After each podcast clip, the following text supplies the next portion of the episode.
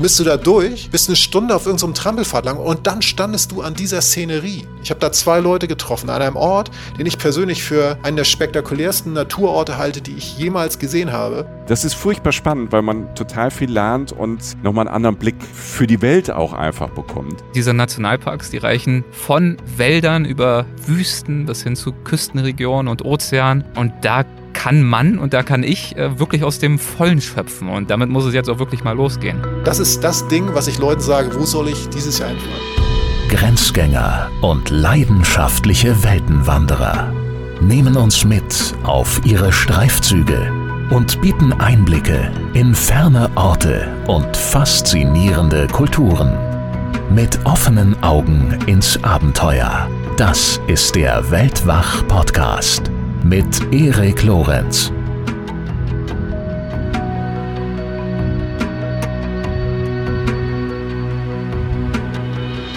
Die besten Reisetipps des Jahres. Kann es sowas geben? Soll es sowas geben?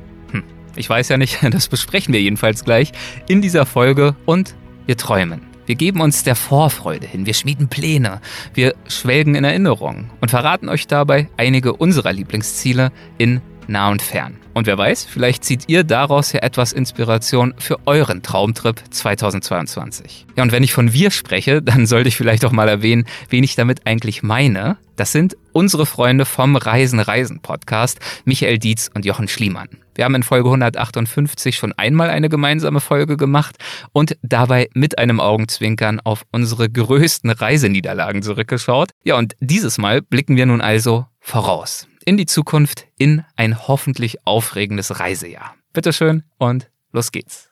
Herzlich willkommen zu Weltwach und zu Reisen Reisen. Liebe Grüße nach Deutschland, in die Schweiz, Luxemburg, Österreich und überall sonst, wo ihr uns jetzt hört. Beide Ferienlager, also die Podcast-Crews von Weltwach und Reisen Reisen, freuen sich mal wieder was zusammen zu machen, gemeinsame Sachen zu machen einen gemeinsamen Podcast. Wir dachten, so langsam kommt dieses Reisejahr 2022 in die Gänge. Wir haben große Hoffnung und Zuversicht, dass bald vieles wieder geht und deshalb planen wir und äh, wollen das irgendwie auch ein bisschen mit euch zusammen machen. Für die Weltwachleute, die Reisen Reisen noch nicht kennen, herzlich willkommen. Mein Name ist Michael Dietz und mein ständiges Reiseabenteuer auf sehr, sehr vielen Ebenen ist Jochen Schliemann. Grüß dich, Jochen. Hi, Michi. Ne? Grüß dich. Willkommen im Abenteuer. Jetzt, ja. sind wir, jetzt sind wir mal zu dritt. Jetzt kriegt mal jemand mit, wie du mich behandelst. Das finde ich eigentlich ganz spannend. Ja, jetzt, wo wir zwei alleine sind, können wir zu zweit jetzt diese große, große Showtrapper auspacken für einen der besten Interviewer und Reisenden auf diesem Planeten. In seinem Podcast spricht er mit Menschen, die unfassbare Reisen und Abenteuer erleben. Jochen wirft die Konfettikanone an. Hier ist Erik Lorenz. Grüß dich. Mein Gott, was für eine Ankündigung. vielen, vielen Dank. Hallo ihr beiden. Schön, dass wir mal wieder sprechen und ich muss direkt sagen, Jochen, also du beklagst dich ja hinter den Kulissen immer bei mir, dass äh, der Michael so, so fies zu dir sei, aber ich muss sagen, ich finde ihn gerade ziemlich nett. Wählen sich ja jetzt schon Allianzen, ja. Das läuft jetzt schon. Danke, ich habe dir das doch erklärt. Ich habe dir. na gut, okay. Die, die Überweisung, die Online-Überweisung von dem Zehner ist schon da, Erik. Super. Ähm, vielen Dank. Dann bin ich zufrieden. Ja, ich habe es ja äh, eben schon kurz angesprochen. Wir wollen über unsere Reisepläne und die Reiseplanung für 2022 reden. Mhm. Erzählen, wo ja wir uns dieses Jahr auf diesem Planeten so sehen, was wir machen wollen. Wir wollen aber auch über das Reisen allgemein sprechen in diesen Zeiten und über ein Stichwort, was am Anfang eigentlich jedes Jahres äh, immer kommt Reisetrends. Hm. Auch dieses Jahr gab es in vielen Magazinen, im Netz, auf allen möglichen Plattformen die große Überschrift Reisetrends 2022. Da ist ja immer so die Frage, hilft das Reisenden jetzt so als Inspiration? Was steckt dahinter? Erik, wie gehst du mit diesen Listen um, wenn du durchs Netz surfst und äh, durch äh, die Magazine stöberst und da steht da Reisedrängen?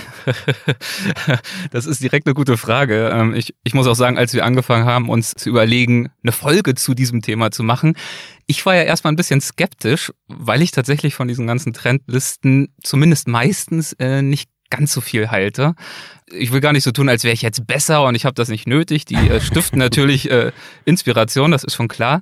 Aber ich finde, in den meisten Fällen will man ja eigentlich lieber eher an Orte, die eben gerade nicht auf irgendwelchen Trendlisten auftauchen. Und ähm, also zum Beispiel Lonely Planet äh, veröffentlicht ja bekanntlich auch jedes Jahr die Top 10 äh, Reisedestinationen. Also es sind dann Länder, äh, Städte und Regionen, glaube ich.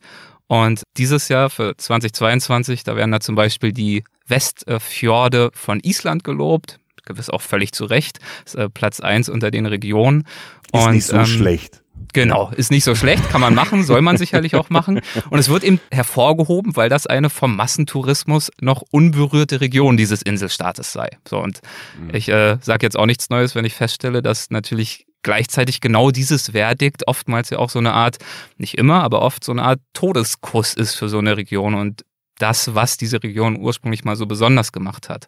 Deswegen bin ich da immer so ein bisschen skeptisch und Gleichzeitig sehe ich natürlich auch, dass es wahnsinnig viel Spaß macht, sich über Entwicklungen in der Reisewelt zu unterhalten, auch natürlich eigene, ganz persönliche Listen zu erstellen, vielleicht auch nur gedanklich, weil das natürlich eine schöne Gelegenheit bietet, sich mal ähm, ganz bewusst Gedanken zu machen, wo die eigenen Reiseprioritäten momentan so liegen. Also nicht nur habe ich jetzt dieses Jahr Lust auf Meer oder Berge oder so, äh, sondern sich wirklich mal explizit zu überlegen, wenn wir alle von Overtourism und verantwortungsvollem Reisen sprechen und aber ja gleichzeitig auch unsere Neugierde auf die Welt ungebrochen ist, wie versuchen wir das dieses Jahr dann unter einen Hut zu bringen? Ne? Also, mhm. wo stehen wir? Das ist ja auch eine Frage. Wo stehen wir gerade selbst in unserem Leben? Und welche Art von Reise könnte davon ausgehend dieses Jahr die richtige für uns sein? Und klar, dann spielen auch so Sachen wie politische Entwicklung, äh, Covid und so weiter eine Rolle. Naja, und deswegen, um das mal abzuschließen, meine Antwort, die gerade etwas ausführlich gerät, zugegebenermaßen. Ich würde mich auf jeden Fall freuen, wenn es uns gelingt in diesem Gespräch, ähm, diese Reisetrends durchaus auch ein bisschen persönlicher vielleicht zu färben und äh, gewissermaßen jetzt nicht nur über irgendwelche offiziellen äh, Top-Ten-Listen zu sprechen, sondern vielleicht auch unsere Hörerinnen und Hörer anzuregen, anhand unserer Beispiele, die dann sicherlich wirklich nur Beispiele sind, sich eben ähnliche Gedanken zu machen und ähm, dann sicherlich aber gerne auch zu ganz anderen Ergebnissen zu kommen. Wie steht ihr denn dazu? Wie seht ihr Reisetrends und Top-Ten-Listen und dergleichen? Ich gucke sie mir an. Ja. Ähm, und äh, freue mich, wenn ich irgendwo schon war und sage so, ha, da war ich schon. Ich war schneller. ja, genau. Ähm, ja, aber es ist, ich, ich glaube, dass auch immer, was viel, ich finde, was eine große Rolle spielt, ist so, wenn ich jetzt drüber nachdenke, ist auch, wer nennt mir die Trends? Ne? Mhm. Also so, so wenn jetzt irgendwie ähm, ein ganz riesiges, das größte Mainstream-Medium der Welt, welches auch immer das sagt, klar, dass dann die Massen äh, eventuell dahin strömen. Aber ich glaube, es hat auch viel Reisetrends, wie du, vielleicht deckt sich das mit dem, was du gerade gesagt hast. Das hat auch ein bisschen was mit einer Reisephilosophie zu tun. Genau. Also damit so, wie will ich reisen? Und so ist es witzigerweise bei dem, was ich so mitbringe, da kommen wir auch mhm. äh, ja nachher dann auch noch drauf. So irgendwie, das hat auch viel mit einer Reisephilosophie zu tun. Nämlich so, fahr nicht zum allerspektakulärsten Ziel, was jetzt wirklich schon auf allen Titelseiten ist, sondern fahr vielleicht zu dem, was jetzt noch so in der Mitte irgendwo steht, irgendwie, was aber eigentlich genauso viel bietet und was halt dann aber auch deine Reisephilosophie braucht, um, um mindestens, oder wenn nicht vielleicht sogar spektakulärer zu sein wie das Mainstream-Ziel, mhm. ähm, wenn du, weil du es selber entdeckst, weil du noch relativ unausgetretene Pfade gehst. Und da sehe ich dann sozusagen, ähm, wenn wir das hier machen, uns in der Verantwortung halt zum einen halt Ziele zu nennen, die die in dem Moment spannend sind und vielleicht auch, wie du es schön gesagt hast, eigentlich so, so zu unserer Reisephilosophie passen aber die dann halt aber auch so anzugehen, wie sich das für mich jetzt zum Beispiel gehört. Ne? Also ich muss jetzt nicht mit dem, mit dem, weiß ich nicht, mit dem Billigflieger eine Nacht nach Sydney fliegen, weil Sydney in ist oder so, sondern wenn ich nach Australien will, dann mache ich das anders. Oder ja. was geht überhaupt an Fernziehen? Also man kann, es ist so eine Mischung aus, ähm, dass mich einfach wahnsinnig interessiert, was gewisse Leute, die ich ernst nehme, und dazu gehört ihr beide, Michi wird's jetzt überraschen. ähm, das überrascht aber, mich, Jochen. Ja, also dass Leute, die ich ernst nehme, wo die hinfahren, weil mit den, das sind, die teilen mit mir Werte mhm. und die teilen wir, glaube ich, auch mit unseren Menschen da draußen, weil weil wir als Podcast beide so funktionieren. Und zum anderen, ähm, aber das deckt es eigentlich auch gleich mit ab, so ist so, wie, wie man dahin reist. Und das ist, das teilen wir vielleicht mit euch da draußen, dass wir vielleicht dieselben Werte teilen. Und die sind gespannt, auf welche Ideen ihr kommt. Das werdet ihr uns auch auf Social Media hoffentlich mitteilen. Aber so kommt vielleicht, das zumindest mein Teil dieser Folge auch zustande und es deckt sich ja letztlich mit dir, Erik. Ja. Ich glaube, ich gucke mir die Listen natürlich aus Interesse auch immer an. Ich, ich bin manchmal auch überrascht. Manchmal ist es ja auch wirklich, da steht dann eins, irgendeine Stadt, die ich vielleicht kenne. Ich glaube, ich weiß gar nicht, war es letztes Jahr oder dieses Jahr, dann steht da Leipzig. Mhm. Ne? Ja, also weltweit ja. irgendwie Leipzig. Und dann ich so, wow, es ist ja irgendwie auch cool, ne? Ja. dass dann so eine Stadt wie Leipzig dann auch in Fokus kommt. Und ähm, Dieses Jahr ist es zum Beispiel, glaube ich, Freiburg und das bietet natürlich dann so eine Gelegenheit, äh, sich selbst nochmal zu hinterfragen und zu merken, ja mein Gott, vielleicht habe ich da auch was übersehen bisher. Das war ich nochmal Genau, war ich da überhaupt schon mal? Ne? Ja. Ich lebe vielleicht in Deutschland, aber war ich überhaupt schon mal in Freiburg? Kenne ich vielleicht außer dem Fußballclub und weiß, da gibt's ein gutes Bier und die reden irgendwie seltsam. Ich darf das sagen, weil ich aus der Großrichtung komme. Ähm, war ich da bald schon mal? Also deshalb, ich, ich gucke mir das auch immer an, bin manchmal erstaunt. Ich glaube und manchmal ist es, finde ich, ganz wichtig, sind da halt da auch Regionen, Städte oder auch Länder drauf, wo ich auch denke, wow, cool, aber diese, du hast es eben gesagt, ihr habt es beide gesagt, Overtourism. Ne? Also wir, wir haben ja immer dieses mahnende Beispiel Venedig oder Dubrovnik in ähm, Kroatien, wo halt auf einmal irgendwann äh, da die, die müssen absperren, weil zu viele Leute da sind. Und das ist ja nicht, wie wir Reisen denken. Und man will ja vielleicht trotzdem hin. Deshalb ist ja auch unsere Reisephilosophie zu gucken, wie kann man vielleicht den Ort, die Region, die Stadt anders erleben, als alle anderen das machen. Zum Beispiel halt zu einer anderen Jahreszeit Ja. hinfahren, wenn da fast niemand ist, um zu sagen, ne, ich ähm, oder das ist ja mit Asien auch so. Es gibt, es wabert immer noch natürlich auch durchs Netz und als Klischee, dass man im deutschen Sommer nicht jetzt nach Thailand zum Beispiel ähm, fährt oder halt in die Region fährt, weil da die Regenzeit ist. Aber wenn man sich mal anguckt, was Regenzeit dann äh, bedeutet, dass dann vielleicht nur zwei Stunden am Tag es regnet und sonst ist es bestes Wetter und es ist sonst keiner da am Strand und im Dschungel und du kannst ähm, in der Zeit das alles erleben, wo die ganzen anderen Massen nicht da sind. Also ich glaube, deshalb, ich finde diese Listen schon ganz interessant, mach mir persönlich dann aber immer so Gedanken, wie kann ich vielleicht die drei, vier Punkte, die ich wirklich jetzt auch spannend finde und nämlich irgendwie triggern und inspirieren, wie kann ich ähm, ja das erleben oder anders machen, als es vielleicht alle anderen machen, um dann alle an der gleichen Sehenswürdigkeit, alle am gleichen Turm, am gleichen Berg, am gleichen Strand sind, weil das habe ich auch schon ein, zwei Mal erlebt. Dubrovnik habe ich tatsächlich ähm, erlebt, da bin ich eigentlich nur vorbeigefahren und das war in den Hochzeiten von Game of Thrones und die Stadt war vorher schon voll. Ich kannte sie aus den 90ern und dann kamen noch die ganzen In den Filmtouristen 90ern dazu. bist du schon gereist? Mein Gott, da war ich noch ja, ganz ich bin klein. ja zwei, ich bin 240 Jahre alt, lieber Erik. Äh, man hört es mir nicht an, aber ähm, ihr seht mich ja. Und ähm, nee, und da, das ist so ein Ding, dass man auch bei so großen Namen, die wir ja auch alle lieben und ne, Italien, klar, das ist ein großer Name, aber vielleicht gucke ich trotzdem, ähm, wenn alle nach rechts laufen, das ist ja bei Reisen, Reisen so unser, unser Credo, die Reisen, Reiseleute kennen das, gucken wir erstmal die Straße links runter, was ist da noch? Ja. Ich glaube, das ist für mich, finde ich das immer ganz, ganz wichtig im Zusammenhang mit Trends und Listen. Ja, oder halt das Beispiel unserer letzten Jahre, Michi, ne, um äh, das sozusagen vielleicht auch abzuschließen oder so den Abschnitt. Aber Venedig halt ganz klar. Muss, eigentlich muss man mal nach Venedig, nicht weil man es muss, sondern weil es fantast, ein fantastischer Ort ist. Opfer der eigenen Schönheit, bisschen wie Michi. ähm, aber ähm, Ja. warum lacht ihr denn jetzt? Na egal. Ihr zahlt euch ja untereinander, dass ihr mich disst. Aber ich werde ja sehen, was zurückkommt. ähm, nee, ähm, Venedig ist Opfer seiner eigenen Schönheit, aber dann machen wir uns Gedanken, wie. Und, und Winter in Venedig geht. Winter unter der Woche in Venedig, abseits von allen Feiertagen, ist wahrscheinlich eine Lösung. Aber wir verfransen uns. Äh, äh, lass uns ruhig weitergehen und einfach mal zur Sache kommen und den Leuten ein paar Sachen um die Ohren hauen, glaube ich. Ja, Oder? ja wir, wir von Reisen, Reisen glauben ja, um mal von diesen Trends von den anderen wegzugehen, zu unserer Planung.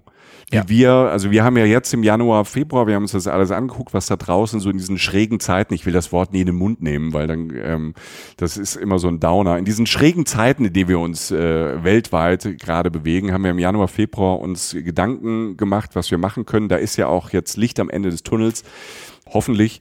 Und äh, wir glauben, dass ähm, auch in diesem Jahr, so wie wir es machen, viele Menschen wirklich auch noch in Europa bleiben und da reisen. Und ähm, es werden, glaube ich, auch viele Menschen auch noch in Deutschland reisen oder im, im nahen deutschen Ausland. Und das ist ja auch, das ist ja auch toll, weil es gibt ja so viel zu entdecken. Ich glaube, man muss halt äh, und dazu später dann äh, mehr ähm, vielleicht auch mal sich die Ecken angucken, die man halt jetzt nicht direkt auf dem Schirm hat. Weil ich glaube halt so die, die Klassiker wie Nord- und Ostsee in Deutschland oder halt äh, die Inseln im Mittelmeer werden, schätze ich mal, äh, wieder volllaufen im, im Sommer, weil man das jetzt schon planen kann und da Sicherheit hat. Aber was ich, glaube ich, ähm, ganz spannend finde, ist, es wird viele Leute das Fernweh packen. Also ich vermute, dass es im Laufe des Jahres, ähm, wenn sich die Situation bessert, ändert, eine Explosion gibt, eine Fernweh-Explosion. Also da, ähm, da ist es Captain's Dinner auf dem Traumschiff Kindergeburtstag dagegen, glaube ich, dass äh, die Leute alle so eine Sehnsucht und so ein Fernweh haben dass die ähm, nicht vielleicht äh, nur ins Elsass wollen, wenn sie mal ins Ausland wollen von Deutschland aus ähm, oder keine Ahnung an die Ostsee nach Polen, dass die weit weg wollen. Und ähm, ich glaube, da kommen Länder ins Spiel, die man schon gut kennt, die als besonders sicher gelten.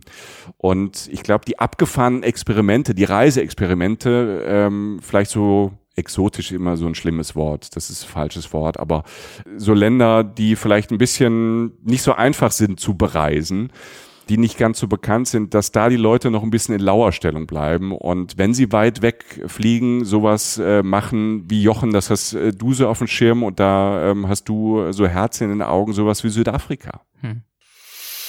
Ja, ähm, wenn es geht, wird es eins, ist es, es ist ja einfach eins der attraktivsten Fernziele, die es überhaupt gibt. Ich glaube, da sind wir uns vielleicht sogar einig. Also Südafrika hat ja diesen Vorteil, dass einfach ja, ganz banal, um bei Menschen mit meinen Aufmerksamkeitsfähigkeiten einmal zu fangen, du musst die Uhr nicht groß umstellen. Ne? Das ist ja da Zeit. ja, der Jochen geht ja immer sehr naiv ans Reisen dran. Ne? Und da sind so Sachen, wo ihm nicht viel passieren kann, ist immer von Vorteil. Ne? Ja, ich kann nichts verpassen, beziehungsweise ja. so viel wie hier, weil die Uhr wird ja kaum umgestellt. Nein, aber ich glaube, dass Namibia und Südafrika einfach ähm, weiterhin extrem reizvoll sind und auch, äh, wenn die Reise dahin geht, auf jeden Fall noch mehr sehr, sein werden, weil sie einfach diese umgedrehten Klimazyklus haben sozusagen. Also sprich, im, im Sommer ist es da relativ kühl und im Winter ist es da verdammt warm, in unserem, in unserem Winter.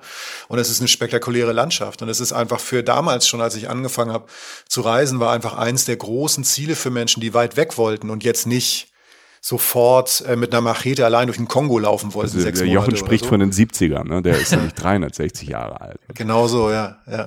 Ähm, nee, aber wer jetzt nicht sofort das absolut härteste Abenteuer der Welt machen wollte und nach Afrika wollte, ist gerne nach Südafrika gefahren, weil es einfach landschaftlich spektakulär ist, weil es ähm, eine gewisse Art von Lebensstandard auch bietet, wenn man ihn will. Und weil es natürlich auch diese Mischung hat aus diesem, aus diesem Afrika, dem, dem Anführungszeichen wilden Afrika, was die Tierwelt angeht, dieser spektakulären Natur. Und dann natürlich aber auch der Küstenregion mit der Garden Route und so. Ich meine, ich bleibe dabei, dass Kapstadt einfach eine der spektakulärsten Städte der Welt ist. Wunderschön, unglaublich schön, fast zu schön.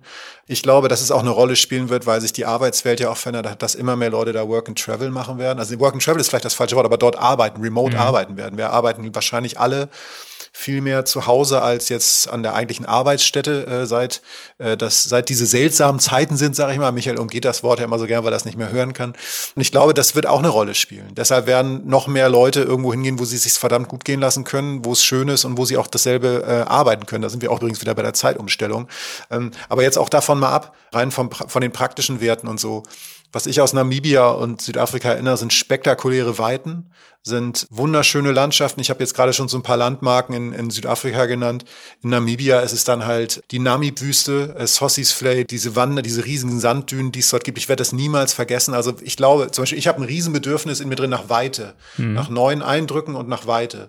Und wenn ich an diese riesigen Dünen in, in, in der Namib denke oder halt auch die Toscha-Pfanne, also halt die Nationalparks in Namibia und da oben fängt dann irgendwann ähm, im Osten da fängt oben dann irgendwann Norden, Botswana ne? oder so Jochen. An. Oben ist Norden. Jochen hat Geografie studiert, aber hat viel vergessen. Oben ist Norden. Ist ja schon lange her. Oben ist Norden für mich, ne? nur dass du das verstehst. Und ähm, ich glaube, diese Weiten, die reizen mich am meisten an diesen beiden Orten. Und der offene Ozean, da an dem du stehst. Das heißt, Weite, neue Eindrücke, trotzdem ein gewisser Lebensstand und eine gewisse Sicherheit, auch vielleicht für eine erste große Reise für die Menschen und wie gesagt, spektakuläre Natur. Also wir reden da wirklich von den, von den dicksten Fischen. Also der Welt. Also sagen wir auch, sagen wir auch Haie oder was auch immer. Und Kapstadt, da kannst du leben. Mhm. Also, also für mich ist es einer der, einer der Fernreisenorte, die es gibt. Und ich warte auf Japan, klar. Also ähm, Japan ist für mich immer ein Traumort gewesen. Ich glaube, dass Japan auch als sicheres Fernreiseziel für die Leute eine ganz große Rolle spielen wird, weil Japan einfach eine Sicherheit auch ausstrahlt und, und auch so wahnsinnig kulturell interessant ist. Das müssen wir euch jetzt da draußen nicht erzählen, weil wir die Leute, wir haben ja schon wahnsinnig viele Japan-Folgen gemacht. Aber das wären so die beiden Fernreiseziele, Ecken der Welt, die, die mir so einfallen würden. Ja. Wenn du schon, äh, wenn wir schon auf der Südhalbkugel sind, dann, dann lege ich nochmal nach. Dann werfe ich Also jetzt, unten. Ja, unten, unten ne? genau. Ja. Ja. Süden unten Jochen. Äh, da werfe ich Australien in den Ring. Ja, oh, also ja, wir, bitte. ja.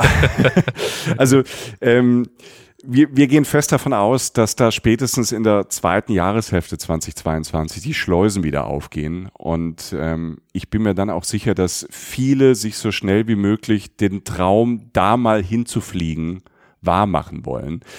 Und ich darf schon mal ein bisschen spoilern. Der Jochen und ich, wir planen das auch. Wir wollen diesen, diesen Schatz besuchen 2022 und äh, dort Abenteuer leben äh, mit äh, euch, äh, für euch, aber natürlich auch für uns. Ähm, Dazu beglückwünsche ich euch äh, jetzt schon mal. Das ist auf jeden Fall eine gute Idee. Ich uns ja. auch. Ja, ne, das, das ist die große Planung. Wir sind da sehr, sehr hoffnungsvoll, beobachten das Geschehen da unten und ja. sind da auch schon im Austausch. Und ja, wir wollen diesen Traum von weiter. Jochen, äh, in Jochen steckt das ja so drin und ich helfe ja, wo ich kann. Und dann nehme ich Jochi auch gerne mal mit nach Australien, wenn wir da weiter haben. Danke. Und es ist ja nicht nur weiter, also weiter ist der Outback, ist aber vor allem auch Western Australia, das wird oft vergessen. Das mhm. ist ein, äh, der Bundesstaat dort, ähm, oftmals so ein bisschen links liegen gelassen wird, äh, mit Perth als, als Stadt. Ähm, und das wirklich zu Unrecht. Das ist nämlich nochmal ein ganz anderes Australien. Ist ja ein ganzer Kontinent, ne, mit ganz vielen unwirklichen Landschaften, Bergwelten, Puderzuckerstränden, Urwald. Vom Kakadu bis zum Walhai ist tierisch da was los. Du hast Riffe zum Schnorcheln, ne, äh, Tauchen, mit dem Camper in einsamen Buchten stehen. Also wirklich mit dem Camper zu zwei oder zu viert, so einem kleinen Bulli oder so in der einsamen Bucht genau fahren. das ist das Ding in Australien. Ne? Also mit dem Camper, ja. mit dem Auto, bisschen Zeit und dann wirklich, dann ist halt wirklich Weit und Freiheit angesagt. Also das ist genau das, wofür dieses Land steht, finde ich. In dieser schieren Größe und Vielfalt, die du ja gerade angesprochen hast, ähm, das ist fast unschlagbar. Ja, ich finde auch, dass die Campernummer und dann irgendwo stehen, man, ja. man hat gegessen, man guckt irgendwie aufs Meer, die Sonne geht unter, dann kommt dieser Sternenhimmel, dieser unglaubliche Sternenhimmel auf der Südhalbkugel, Jochen unten. Und ähm, das Kreuz des Südens äh, geht dann auf. Du hörst die Tiere, die zirpen, du hörst die Vögel noch und hast dann wirklich so dein Schneckenhaus dabei, dein Camper und kannst von A nach B fahren, wie du möchtest. Also das ist ganz großartig. Und gleichzeitig hast du da unten ja auch Metropolen wie Sydney, Melbourne, ich habe es eben schon gesagt, Perth, die so weit vorne sind, also kulturell, von der Musikszene bis zu mega diverser Kunstszene, bis zur geschichtlichen Aufbereitung der Aborigine-Frage der indigenen Bevölkerung da. Und was man tatsächlich oft nicht so auf dem Schirm hat, ist tatsächlich Essen und Trinken. Ja, mhm. das ist eine Wucht, was die da für Weine machen und was die einem für Sauereien zum Beispiel für, zum Frühstück anbieten. Ich habe eigentlich in Australien, ich habe ich hab da mal eine Zeit lang gelebt. Ich habe dort Frühstücken gelernt und ich habe viel über Kaffee gelernt. Das sind zum Beispiel Sachen, die man mit Australien gar nicht so in Verbindung hat. Flat White, was in Europa seit ein paar Jahren so durch die Decke geht, Trendgetränk, das kommt von da unten. Also das äh, aus Neuseeland, Australien. Also dieser doppelte Espresso. Jetzt aber vorsichtig, wenn du das so alles in einen Topf schmeißt. Dann wird's gefährlich. Ja, ja, ja, ja. Da sind sie ja ganz, der, ganz empfindlich da unten. Das stimmt. Also ich, ich will's nicht in einen Topf werfen, aber die Australier, die, die Australier und den Flat, aber die Neuseeländer haben es direkt ja, schnell mitgemacht. Ja, ja. Also der Flat White, das ist ja der mit, mit der, da ist die Milchmütze eher flach, deshalb mhm. heißt der Flat White. Das ist nicht so wie dieser prollige Cappuccino, ne, der ja immer so ein bisschen angibt mit seiner, mit, mit, mit dem Milchschaum. Der Flat White ist ein bisschen feiner. Ne? Und ähm, ja, genau, Schaumkrone. Und ähm, den gab's da auch schon immer mit Sojamilch und Mandelmilch. Also die sind da frühstücksmäßig so weit vorne. Ich habe heute vor, vor unserer Aufzeichnung hier habe ich nochmal, ähm, und jetzt mache ich euch fertig, ich habe nochmal bei meinen drei, vier Lieblingscafés in Sydney, in der Hood, da wo ich damals äh, gelebt habe, habe ich mal geguckt, was bei denen auf den Frühstückskarten steht ne, mhm. im Netz. Pass auf. Frühstück. Krabben, Spinat, Wontons, mit Ingwer, schwarzem Essig und Haselnuss. In Kombucha getränktes Bilchermüsli mit Mandeln und pochiertem Rhabarber. Heiß geräucherter Lachs, Vierkornsalat, Avocado, Puffreis. Kokos-Chili-Eier mit Dahl. Das klingt wie eine Karte aus dem deutschen Sternenrestaurant, ist dort aber einfach Standard im normalen Café an der Ecke in Sydney. Also wenn ich gerade an mein heutiges Frühstück zurückdenke, fühle ich mich direkt wie so ein Höhlenmensch. Ja. Wenn ich das höre. Genau dieses Gefühl, ja. spür diesen Schmerz. Ja, bitte. Und das, deshalb, ich habe gesagt, ich habe in, das hat man nicht so auf dem Schirm. Deshalb ja. geht bei mir bei Australien noch nicht nur halt dieser, dieser rote Sand oder die Strände und der Urwald auf, sondern halt auch Kultur.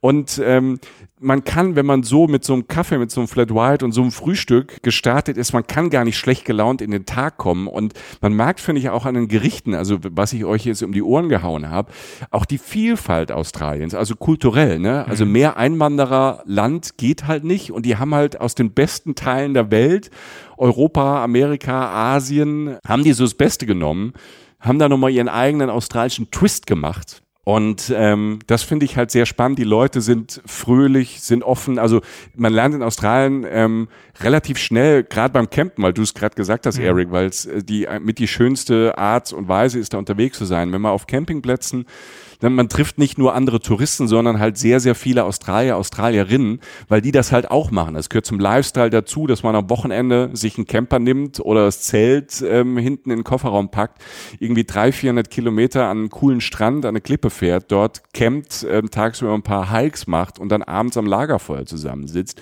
Und diese Menschen lernt man da für, für einen Abend, für eine Nacht kennen und hört tolle Geschichten, kommt dem Land nah. Deshalb bin ich eigentlich wirklich großer, großer Fan.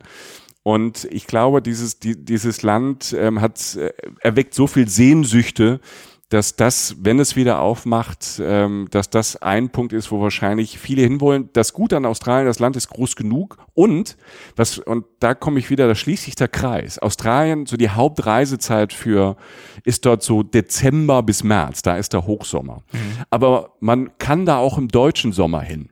Ne? Also da, da ist dann auch nicht so viel los und du hast mit den Northern Territories und Queensland, da ist es immer warm. Und selbst in Sydney ist es tagsüber, wenn die Sonne scheint, im Winter, und ich war da schon im Winter, hast du trotzdem 20, 22 Grad und alle laufen in Flipflops rum und kurzen Hosen. Also das ist wirklich, das kann man das ganze Jahr machen. Das ist so groß, ähm, da ist für alle was da. Den einzigen Hinweis und Reminder, die wir immer geben, auch bei Reisen, Reisen, ist, wenn ihr solche Fernreisen macht, wie jetzt eben, wir haben Südafrika, Namibia angesprochen, wir waren jetzt in Australien, wenn ihr das machen könnt, macht die Reise so lang wie möglich. Also fliegt nicht für äh, eine Woche nach Sydney, weil es irgendwie trendy und irgendwie cool ist, einfach aus nachhaltigen Gründen. Also macht daraus einen Once-in-a-Lifetime-Trip vier bis sechs Wochen sprecht mit eurem Arbeitgeber, Arbeitgeberinnen, dass ihr euch das mal erfüllen wollt, wenn man da offen drüber spricht, äh, kenne ich von vielen von aus der Reisen Reisen Community, die das halt gemacht haben, so ein bisschen Jahresurlaub für solche Trips zu nehmen, weil dann ähm, man man verbraucht schon sehr viel CO2 bei einem Flug. Wir kompensieren das immer mit My Climate zum Beispiel, das ist unsere Partnerorganisation. Das macht aber nicht alles weg und nicht alles gut. Ne? Die unterstützen dann wieder Projekte, die für den ähm, Klimaschutz da sind und für den Umweltschutz. Aber wie gesagt, so nachhaltig wie möglich ist es halt so lang wie möglich da zu bleiben. Das so ein bisschen als Australia Reminder. Ja, also wenn ich das so höre, ähm, führt mich das gleich gedanklich zu dem immerwährenden Zwiespalt, äh, dem ich mich äh, ausgesetzt fühle, wenn ich über meine Reisepläne nachdenke. Deswegen habe ich auch noch gar nicht so viele konkrete für dieses Jahr. Die verteilen sich oft dann auch irgendwie auf alle Kontinente, was man noch alles gerne sehen will und muss. Mhm. Und auf der anderen Seite aber natürlich auch das Bedürfnis an Orte zurückzukehren, die ich schon kenne und liebe und aber zum Teil seit Jahren auch nicht besuchen konnte. Ich äh, war letzten Herbst auch äh, erstmals in Kolumbien zum Beispiel. Das hat mich auch begeistert. Also in Santa Marta tauchen gelernt, in Bogota mit Freunden unterwegs gewesen. Tagelang haben die uns da durch irgendwelche Andendörfer gefahren. Das war auch toll. Da bin ich aber auch noch lange nicht fertig mit, mit diesem Land, wie auch äh, mit Südamerika insgesamt nicht. Ich war bisher ansonsten nur in Chile. Aber ich muss sagen, ansonsten, also der einzige wirkliche Plan, den ich mir für dieses Jahr schon fest vorgenommen habe, ist tatsächlich, ähm, mich ein bisschen vor der Haustür umzuschauen. Ähm, und das was, kannst du das, natürlich sehr, sehr leicht sagen, ne? Erik? Wollte ich gerade sagen, was Haustür das umschauen. Ne? es ist ja immer, es ist immer so die Frage, wo die Haustür ist. Ne? Bei, bei Jochen und mir ist die Haustür irgendwo in Köln. Erik lebt in Los Angeles. Da ist ja. vor der Haustür sind die Namen etwas größer als bei uns. Wir haben immerhin den Dom in Köln ne? und den Rhein. Ja, ich äh, gebe zu, äh, ich kann mich da jetzt nicht so äh, gut über euch erheben und die Moralkeule schwingen nach dem Motto, jetzt seht euch erstmal vor der Haustür um. Trend Nummer eins, äh, da habe ich hier jetzt natürlich leicht reden. Aber ich will auch darauf hinweisen, ich habe das natürlich auch schon versucht zu äh, praktizieren in, in, Deutschland und Europa. Ich habe auch nicht nur äh, Reisebücher gemacht über Laos, Kambodscha, Hongkong, Indien und so weiter, sondern zum Beispiel auch übers Wandern in Großbritannien, großartig, oder mhm. auch eins über Brandenburg. Und ähm, zum Beispiel dort in Brandenburg unterwegs zu sein, auf der Suche nach, nach irgendwelchen Stories und Begegnungen und Begebenheiten. Äh, das ist zwar aus Autorensicht dann durchaus ein bisschen anspruchsvoller, weil du hast vorhin diesen Begriff Exotik gebrandmarkt, genau, weil er eben ja. auch ein blöder Begriff ist. Aber dieser in Anführungszeichen Exotik-Faktor, der fehlt dort natürlich vollkommen. In Laos muss ich ja nur einen Mönch interviewen ähm, und dann habe ich schon ein paar spannende Absätze. Aber ich möchte nur sagen, am Ende war es auch in Brandenburg für mich in vielerlei Hinsicht bei diesem Buchprojekt genauso spannend wie auch in Patagonien mhm. oder im Sarek Nationalpark oder so. Das ist ja. oftmals auch wirklich eine Frage des Mindsets. Das Spannende, weil du jetzt gerade gesagt hast, ähm, in Laos muss ich nur einen Mönch interviewen und dann habe ich schon was äh, völlig Außergewöhnliches. Jochen, also ja. wir waren äh, 2021, wir waren auch viel vor der Haustür unterwegs. Wir waren auch, auch in Brandenburg, wir waren in Mecklenburg-Vorpommern und Jochen war in Sachsen und hatte da da eine Begegnung mit, äh, eine zufällige Begegnung mit einer Nonne. Und äh, aus diesem Gespräch, Jochen, ist, wir haben in der Sachsen-Folge sehr, sehr viel über deine Begegnung mit der Nonne auch gesprochen. Und das, äh, ja. das war auch sehr, sehr außergewöhnlich. Ja, mit Schwester Mechthild war das. Äh, das war fantastisch. In dem Sinne, ich, ich, ich stimme da komplett zu. Nur dadurch, dass, also bei dem, was ihr so sagt, wir waren jetzt ja alle so ein bisschen, wir waren jetzt ja alle zumindest mehr, egal wo es liegt, ein bisschen mehr ans Zuhause gebunden oder an die Nahreisen ähm, als, als vor dieser seltsamen Zeit, Michael, ähm, mhm. von der wir gerade reden, die wir seit, so seit zwei Jahren sind. Und ich habe tatsächlich ein paar Erlebnisse gehabt hier in der Nähe und deshalb würde ich das auch immer noch in den Ring werfen, auch für die nächsten Jahre. Mhm. Ich habe Sachen erlebt, die waren abgefahrener als viele Sachen, die weit weg waren. Also dieses Treffen im Kloster, also diese Nacht im Kloster, die ich in Sachsen verbracht habe, kann man in unserer Sachsen-Folge hören. Da war ich unter anderem in Görlitz unterwegs an der polnischen Grenze auch und so. Wirklich abgefahrene, wunderschöne Orte. Und die, da habe ich mich mit dieser Frau unterhalten und es war, also ich, ich, ich habe dann auch teilgenommen an ein paar Terminen, die die da so hatten. Ja, der, die betet ja neunmal pro Tag und so. Ich will jetzt nicht zu weit ausholen. Aber Fakt ist halt, ich habe mich so weit von zu Hause weggefühlt. Ja. Das heißt, ähm, manchmal ist das Spannende ja, ähm, ist das Spannende ja nicht zwingend direkt neben der Haustür, manchmal auch das. Spätestens wenn man einen Dackel hat und der permanent am Boden rumriecht, wenn man rausgeht in der Stadt. Ähm, ich weiß aber nicht, wie ich darauf komme. Jochen kommt dadurch noch langsamer voran als sonst. Ja, ja, aber die, die Nahziele sind schon, ähm, haben spektakuläre Sachen. Aber ich will jetzt endlich mal hören, was da bei dir, also weil wenn bei dir vor der Haustür ist ja Kalifornien. Das ist richtig. Äh, bei mir vor der Haustür ist Kalifornien und deswegen habe ich nun mal jetzt das Privileg, äh, mich hier umschauen zu können und habe mir auch äh, wirklich fest vorgenommen, jetzt dieses Jahr mich hier mal umzuschauen. Und das heißt für mich konkret, ich möchte dieses Jahr so viele kalifornische Nationalparks wie möglich erkunden. Und da gibt's neun an der Zahl, also durchaus eine überschaubare Größe, das kann man schaffen. Und äh, die haben es natürlich auch echt in sich. Ne? Also da verrate ich jetzt auch kein Geheimnis. Das sind einige der spektakulärsten Naturlandschaften der Erde. Und äh, jeder hat zumindest schon mal einige dieser Namen ja auch gehört. Yosemite National Park, Death Valley. Andere sind ein bisschen weniger bekannt. Zum Beispiel der äh, Channel Island National Park. Das sind so fünf Inseln vor der Küste Südkaliforniens. Und diese Nationalparks, die reichen von Wäldern über Wüsten bis hin zu Küstenregionen und Ozean. Und da kann man und da kann ich äh, wirklich aus dem Vollen schöpfen. Und damit muss es jetzt auch wirklich mal losgehen. Also ich habe es ja zwei dieser neuen Nationalparks besucht. Ähm, ich weiß nicht, vielleicht erzähle ich euch davon mal ein bisschen ja, sozusagen als. Ja, ja, wir, wir, haben, wir haben Fernweh, wir wollen hören, wo du Ich finde es allein schon deshalb super, weil ich jetzt gerade mitschreibe, weil ich natürlich auch als Mensch, der gerne mal in die USA reisen würde, mal wieder. Ja. Äh, also für dich ist das vor der Haustür, für dich gibst du gerade so, so Sachsen-Franken-Tipp sozusagen auf dem Niveau für mich, aber für mich ist das absoluter Fern Fernreisegold, von einem Einheimischen diese Tipps zu bekommen. Besser geht's ja gar nicht. Also leg bloß los. Dann lege ich mal los. Also Nummer eins wäre für mich auf jeden Fall das Nationalpark Duo, die werden zusammen verwaltet, ähm, der Sequoia und der Kings Canyon National Park. Und äh, gerade der Sequoia National Park an allererster Stelle für mich, der ist deutlich weniger berühmt als äh, Yosemite. Yosemite liegt so ungefähr 120 Kilometer nördlich vom Sequoia. Aber der Sequoia ist eben für mich, und da bin ich überzeugt, nicht viel weniger beeindruckend. Also die Landschaft ist wirklich ein absoluter Traum. Berge, Wälder, Flüsse bis zum Horizont, über all dem dann der blaue Himmel der Sierra Nevada, vor allem aber natürlich die Sequoia Trees, die größten mhm. Bäume der Welt. Und ähm, wenn ihr jetzt, oder wer sich vielleicht wundert, Moment mal, die, die größten Bäume, das sind doch eigentlich die äh, Redwood Trees in Kalifornien, das weiß doch jeder. Äh, ja, das Ich wusste die, das nicht. okay. das war zumindest, ich wusste das. das war mein ja, Wissensstand. Natürlich, ja.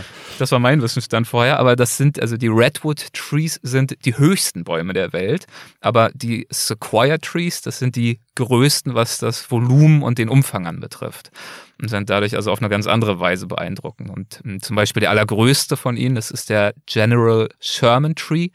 Der gilt tatsächlich nach seinem Rauminhalt und seiner Masse als das größte Lebewesen der Welt überhaupt. Der hat am Boden einen Stammumfang von ich weiß nicht mehr genau, aber über 30 Metern auf jeden Fall. Mama mia. Also ich finde es wirklich unendlich beeindruckend, mir das vorzustellen. Das Teil ist über 2000 Jahre alt und ist auch jetzt nicht so ein altes, müdes, morsches Ding, sondern der wächst auch immer noch weiter. Also da kommt jedes Jahr immer noch eine Holzmasse neu hinzu von einem 18 Meter hohen Baum. Also im Vergleich dazu. Das kommt an Masse jedes Jahr immer noch dazu nach 2000 Jahren. Und deswegen, also wenn man durch diese Wälder dort schreitet, das ist wirklich ein Ort der Extreme, wo man einfach nur noch staunen kann. Darf ich da einmal dazwischen? Bitte. Und jetzt, jetzt wird's verrückt, weil es fällt mir gerade ein. Ja. Wenn wir bei Sequoia-Bäumen sind, ne? Ja. Wenn man vor deiner Haustür sind die, aber Jochen, die Sequoia-Bäume gibt's auch vor unserer Haustür. Nee. In Kaltenkirchen in NRW gibt's eine Sequoia-Farm.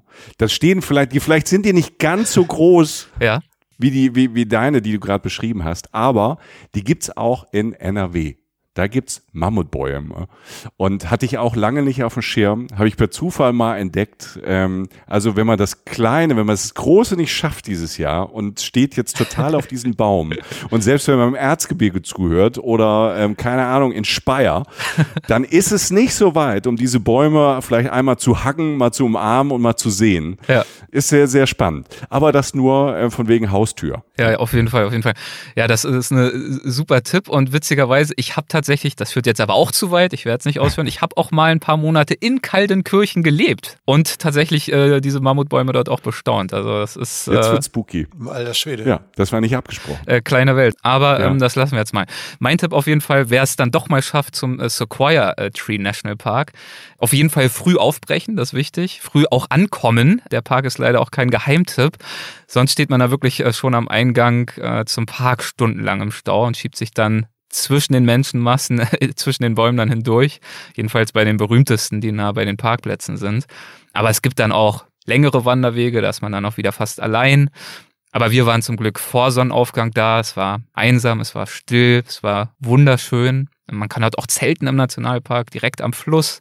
Kristallklares, eiskaltes Wasser vor sich, der Berg drüber, die riesigen Bäume drumherum. Also wirklich ein Traum. Und ähm, auch ein Traum über die Bäume hinaus. Also ich erinnere mich zum Beispiel an einen Aussichtspunkt, der heißt Morrow Rock. Da führen so 400 Stufen hoch ungefähr auf so eine riesige, kahle Granitkuppel. Die ist, glaube ich, so gut 2000 Meter hoch gewesen, ragt mitten aus dem bewaldeten Gebirgszug heraus, erhebt sich übers Umland und eröffnet einen Blick über Schluchten, über die äh, Great Western Divide. Das ist dort die große westliche Wasserscheide, die ist wiederum fast 4000 Meter hoch, alles voller gezackter Gipfel und Bergkessel. Und ich könnte wirklich ewig weiter schwärmen. Also ich belasse es jetzt mal dabei, aber äh, mein Fazit Schön. zum Sequoia Tree National Park, wenn wir jetzt mal im Reiseführer-Sprech sprechen, ist auf jeden Fall äh, definitiv eine Reise wert. Das, äh, das war mein äh, Start in die kalifornischen Nationalparks und ähm, hat mir echt richtig äh, Bock bereitet, diese Reise fortzusetzen. Ich will mehr. Ich will. Hau, noch ein. Wir wollen, wir, hau uns noch ein. Komm, wir, Okay. wir können noch ein. Ich, ich versuche mich mal zu zügeln, aber ähm, der zweite Nationalpark, den ich äh, vorstellen möchte, das wäre der Joshua Tree National Park. Da war ich jetzt schon mehrfach. Der liegt so drei bis vier Fahrtstunden von LA entfernt. Und äh, bevor ich euch aber davon erzähle, ähm, ich war vor ein paar Monaten mal im Park unterwegs und bin dort zufällig einem Ranger begegnet und habe ihm ein paar Fragen gestellt über diesen Nationalpark, über die Bäume und so weiter. Und ich wollte mir das eigentlich für eine Weltwach-Spezialfolge aufheben über Kaliforniens Nationalparks. Aber wer weiß, ob das jemals was wird. Man hat ja immer so viel vor. Ich dachte mir, wenn wir jetzt in dieser Folge schon drüber sprechen, dann hören wir doch vielleicht mal rein. Und ich habe euch deswegen auch einen kleinen Auszug mitgebracht. Der geht so Oh ja. fünf Minuten. Äh, habt ihr da Lust drauf? ja, klar. Alright. Schmeiß an. Ja, dann bitteschön, hören wir mal.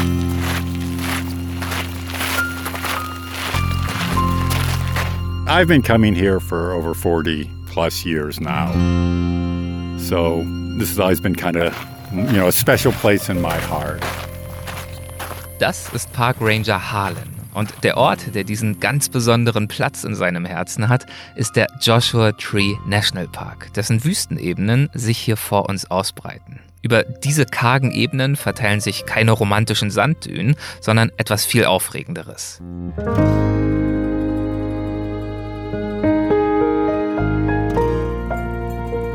Immer wieder türmen sich in unregelmäßigen Abständen schroffe Gesteinsformationen auf. Kahle, zerklüftete Felsblöcke und Pfeiler, die aussehen wie überdimensionierte Bauklötze, die ein Riese gedankenlos fallen gelassen hat. Dazwischen die eine oder andere Goldminenruine und vor allem die Joshua Trees. Und mein Mann Cedric und ich, die wir uns bei sagenhaften 45 Grad im Schatten auf schmalen Pfaden durch die Landschaft bewegen. Wobei die Temperaturangabe irreführend ist, denn Schatten gibt es kaum. Hier treffen wir Harlan. Eigentlich ist er längst pensioniert, aber da er in der Nähe lebt und seit etlichen Jahren ohnehin ständig im Park unterwegs war, dachte er sich irgendwann, er könnte sich genauso gut auch in den Dienst des Parks stellen und Besuchern dabei helfen, ihn besser zu verstehen und nicht in Schwierigkeiten zu geraten. Seither arbeitet er hier als freiwilliger Ranger in einem Team, das er bewundert. I work with great people. I've learned so much because we have our own biologists, we have our own botanists, we have geologists, all these different scientists. You know, we have people that do just different jobs that they've just taught me so much. Mm. So the historians, and it's just a fascinating park. And as you can see, it's pretty beautiful.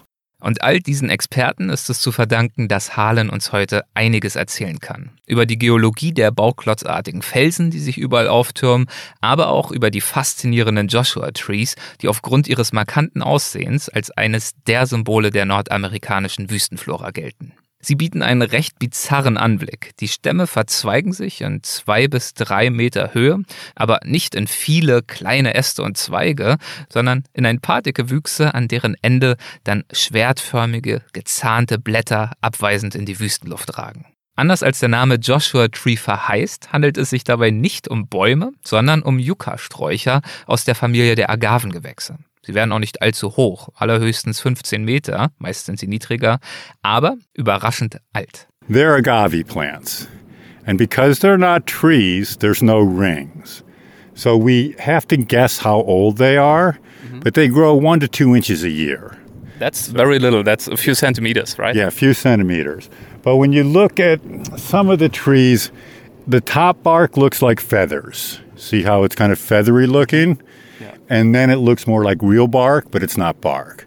They grow the feathers when they're young to protect them. Mm-hmm. So when I see a tree like that one, just probably that, two to three meters high. Yeah. yeah. and the top part with it has that feathery, that's seventy five years. Yeah. The bottom part, which is another, looks like two meters, yeah. that would be like another, you know, it could be fifty years. So we're at one hundred and twenty five years. That's incredible because it looks pretty fragile and pretty slim. Doesn't look like a lot. Well, they're interesting because they are fragile. Yeah. If you drive up this road to Keys View, you'll see a lot with broken limbs. That's from the snow. Mm. The hmm. snow gets so heavy it can actually snap them. Oh, wow. Hard to imagine today, but in winter it does get pretty cold. Here. It gets cold and we have snow. Yeah. So it will break the trees, but they still live a long time. Yeah. We think anywhere from 800 to 1000 years. Wow. That's incredible. Es ist toll, von alledem nicht aus einem Buch oder von einer Website zu erfahren, sondern von einem Menschen, der diese Landschaft hier im Süden Kaliforniens seit vielen Jahren kennt und liebt. Dass Harlan Natur- und Nationalpark-Fan ist wie wir, das machen wir uns natürlich gleich auch noch zunutze und fragen ihn nach weiteren Tipps. So we are new to uh, California, but we'll stay for a few years. Um, okay. Any particular recommendation? Well, for national parks, Yosemite. Yeah, of course. I mean, it's kind of it's Yosemite. yeah. Sequoias with the big trees. Mm. Um, I like Lassen, which is way up in the corner of California. Not many people, but it's a volcanic park, so there's bubbling, you know, hot pools, and it's just a beautiful park. But all the national parks, you know, they're national parks for a good reason. Mm. California is almost like its own country. Mm. We have a little bit of something for everybody. They are national parks for a reason. Besser hätte ich es nach meinen bescheidenen bisherigen Streifzügen auch nicht sagen können. Und deshalb steht fest, und das ist eine wunderbare Erkenntnis, wir haben noch einiges zu tun. Ja, super, jetzt will ich da sofort hin. Ja, das mal als kleiner Audioeindruck aus dem Joshua ja. Tree National Park. Ähm, ich mache ja normalerweise vor allem Interviews, aber hin und wieder gönne ich mir auch mal so eine kleine reportagenartige Episode und ich hoffe, das hat ein bisschen äh, Lust und äh, Stimmung verbreitet und ich glaube, ihr wart ja auch schon mal dort, oder? Jochen war schon da. Also Aha. ich, äh, ich, ich habe immer nur von geträumt Ja. und habe Jochen diesmal einfach den Vortritt gelassen. Jochen, Ja, danke nochmal. Bitte? Ähm, warst du auch so bezaubert? ich war, ja, total, ist mein Lieblingspark. Hm, okay. Ähm, tatsächlich, ähm, es gab irgendwann mal so eine Frage, ich weiß gar nicht mehr wo. Ähm, Lieb Lieblingsnationalpark. Und dann habe ich tatsächlich ähm, Joshua Tree gesagt, weltweit. Wow. Weil ich, ähm, weil er mich auf eine ganze, das würde jetzt wirklich zu weit führen. Wir haben ja eine ganze Folge darüber gemacht. Ich glaube, wenn du, wenn du dir die anhörst, ahnst du das ein bisschen. Ich bin ja so ein Musiktyp Mhm. und er hat ja auch eine ganz, ganz große künstlerischen, ganz großen Einfluss auf KünstlerInnen gehabt. Also alles mögliche, sei es jetzt bildende Künstler, sei es jetzt vor allem auch natürlich MusikerInnen, die ich, die ich dann bewundere. Da haben manche Leute ihre Studios drumherum, ähm, die arbeiten da und natürlich diese Platte von U2, die mich in einer Zeit getroffen hat, die mich, wo ich mich musikalisch auch gerade so ein bisschen sozialisiert habe. Die heißt ja, glaube ich, auch Und- Joshua Tree, oder? War das so? Genau, die heißt auch, die heißt auch Joshua Tree, ja. Und das ist äh, ja spektakulär. Also für mich, für mich ist es eben, es ist spektakulär und spektakulär, weil es ein sehr stiller Park ist. Ein sehr, ich halte, der, dieser Park hat sehr viel mit Rücksicht zu tun. Fast keiner dieser Joshua Trees ist größer als der andere. Ja. Die haben es gibt Tausende, es gibt eine riesige Ebene und keiner überwächst den anderen. Die wir sehen in der, in der Größe des Parks sehen die flach aus und es hat ganz viel mit Zurückhaltung, Gruppendynamik finde ich so zu tun. Ja, diese, diese Devils Marbles, die da so reingeworfen sind, diese riesigen Felsen, wie du sie auch beschrieben hast, die da einfach so reingeplumpst sind, als hätte sie so eine Riese fallen lassen zwischendurch. Diese weiten Ebenen und ähm, der Klangraum, ja, die Weite, aber auch eben, es ist nicht der spektakulärste Park, wo jetzt äh, Delfine jonglierend auf dem Wasserfall rumspringen, sondern es ist ein Park, der eigentlich eher schlicht ist und die, durch die, aber auch die, diese pastellfarbenen äh, Landschaftsbilder mit dem hellen Himmel, dem gelben Sand und dem leichten matten Grün dieser, dieser, dieser Blätter, der mich einfach umgehauen hat. Also Joshua Tree ist tatsächlich einer der Orte, wenn ich jetzt noch irgendwie, wenn mir jemand sagen würde, bevor du stirbst, darfst du noch an drei Orte, dann wäre der dabei, ähm, weil ich wüsste, ich könnte dort jeden Abend in Ruhe einschlafen. Wow, schön gesagt. Wer Schwierigkeiten hat, sich diese äh, bizarre Landschaft vorzustellen, ich werde natürlich auch mal ein paar äh, Fotos und Videos bei Instagram posten im Nachgang zu dieser Folge, damit man da mal einen Eindruck hat. Und würde sagen, wir kommen jetzt auch mal langsam dann zum Ende, was die äh, kalifornischen Nationalparks anbetrifft. Vielleicht noch so viel. Also ich habe ja nun leider erst zwei gesehen, ist aber ja auch nicht schlecht. Sechs habe ich noch vor mir.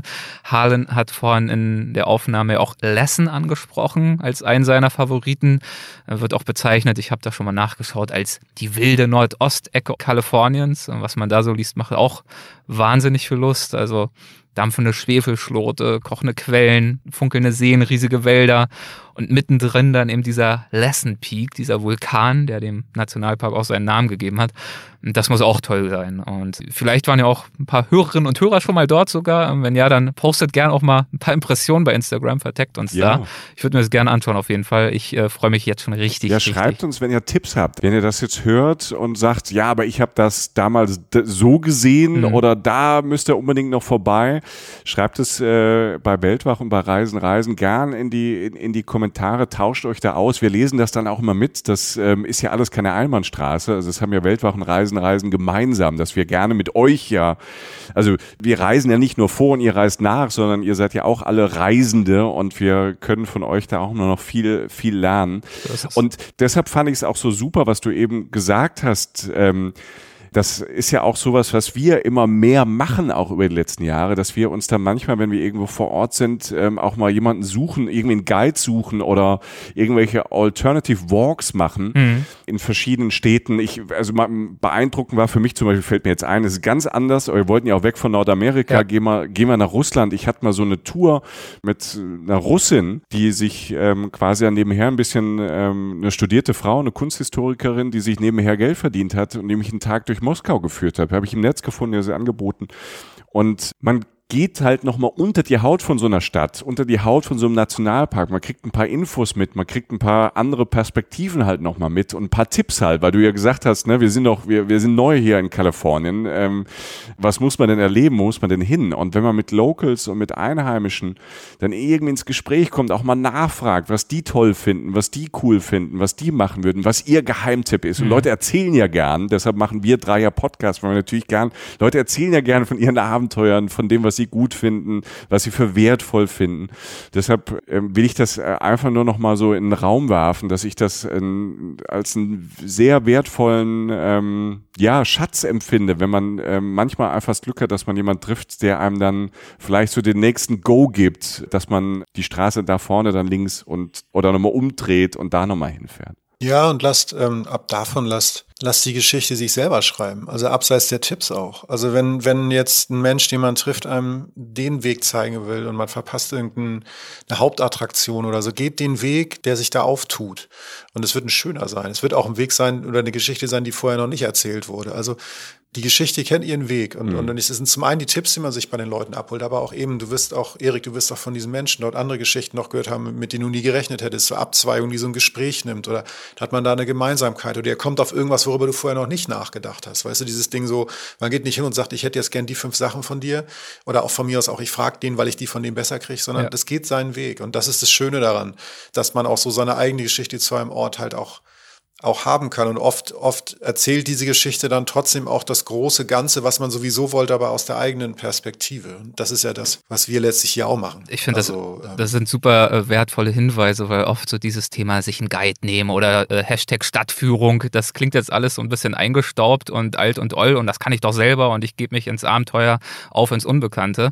Aber ähm, diese Gespräche mit den Locals, die, äh, genau wie ihr gesagt habt, die gehen ja auch, die Tipps sind super spannend und hilfreich, die gehen ja aber auch weit darüber hinaus, denn sie öffnen mhm. uns etwas, das wir selbst bei einem Besuch von ein paar Tagen oder Wochen so einfach nicht hinbekommen. Nämlich sie zeigen uns eine persönliche Perspektive eines Menschen, der dort wirklich lebt und auch seit einer gewissen Zeit lebt und einen ganz anderen Zugang zu diesem Ort hat. Vielleicht auch über Veränderungen sprechen kann, die dieser Ort genommen hat. Ich habe ihn auch gefragt, wie hat sich dieser Nationalpark in den letzten 30 Jahren verändert? Was hat das für Bedeutung, ökologische Auswirkungen? Auch da Overtourism im Sommer und so weiter. Das sind natürlich wahnsinnig spannende Fragen und richtig interessant wird es dann, finde ich, wenn man erfährt, was jetzt, wenn wir mal bei diesem Beispiel da dem Ranger äh, bleiben, nochmal kurz, was dieser Mensch selber über diese Veränderung denkt und seine Auffassung zu hören und zu verstehen. Das ist dann nämlich der Punkt, den findet man dann nicht mehr auf Google. Und ähm, mhm.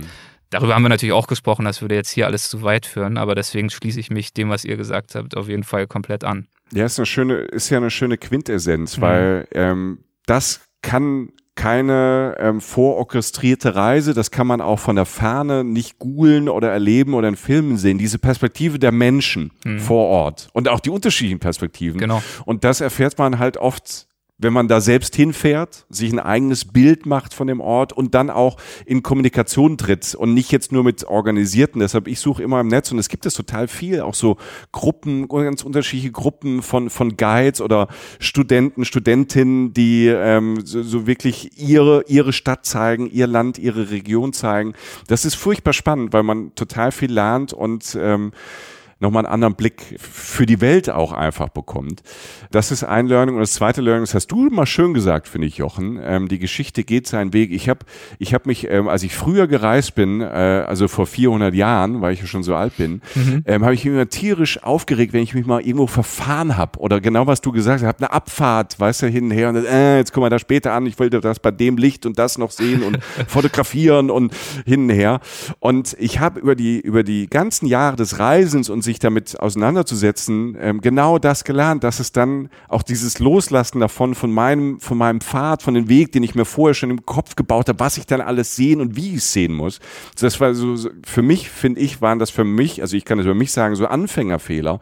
Und habe halt ganz oft gemerkt, wenn ich falsch abgefahren bin, dass ich halt natürlich Dinge gesehen habe, die ich nie geplant hätte. Und oft waren die mindestens genauso gut wie das, was ich geplant habe und habe dann halt das perfekte Licht für den Sonnenuntergang an dem Strand da verpasst. Aber das war auch nicht so schlimm. Und das ist ja eine Erkenntnis, die gibt's beim Reisen, finde ich, immer wieder. Und äh, deswegen, äh, um es jetzt nochmal ganz kurz äh, vielleicht ein bisschen kitschig werden zu lassen, ähm, ist das Reisen ja oftmals auch so eine gute Schule fürs Leben, weil ich finde, das, was ihr beide gerade beschreibt, das gilt ja eben auch nicht nur fürs Reisen, sondern das gilt für alle möglichen mhm. Lebenssituationen und Dynamiken, in denen wir oft versuchen, irgendwie zu viel Risiko und Unwägbarkeit und Zumutung irgendwie abzustellen und auszuschließen und dem sicheren Pfad zu folgen. Aber dieses Zutrauen zu haben, dass das Unerwartete, das Aufreibende halt oftmals auch einen Wert mit sich bringt. Fällt oft nicht leicht, lohnt sich aber und lässt sich eben beim Reisen sehr gut lernen löst euch von der, von der Illusion, dass ihr Kontrolle habt über das, was kommen oh. wird. Und ihr werdet viel mehr Spaß haben. Ja. Und eine Region, die das sehr, sehr gut verkörpert, ist, glaube ich, die, die Überleitung. Ach, ja.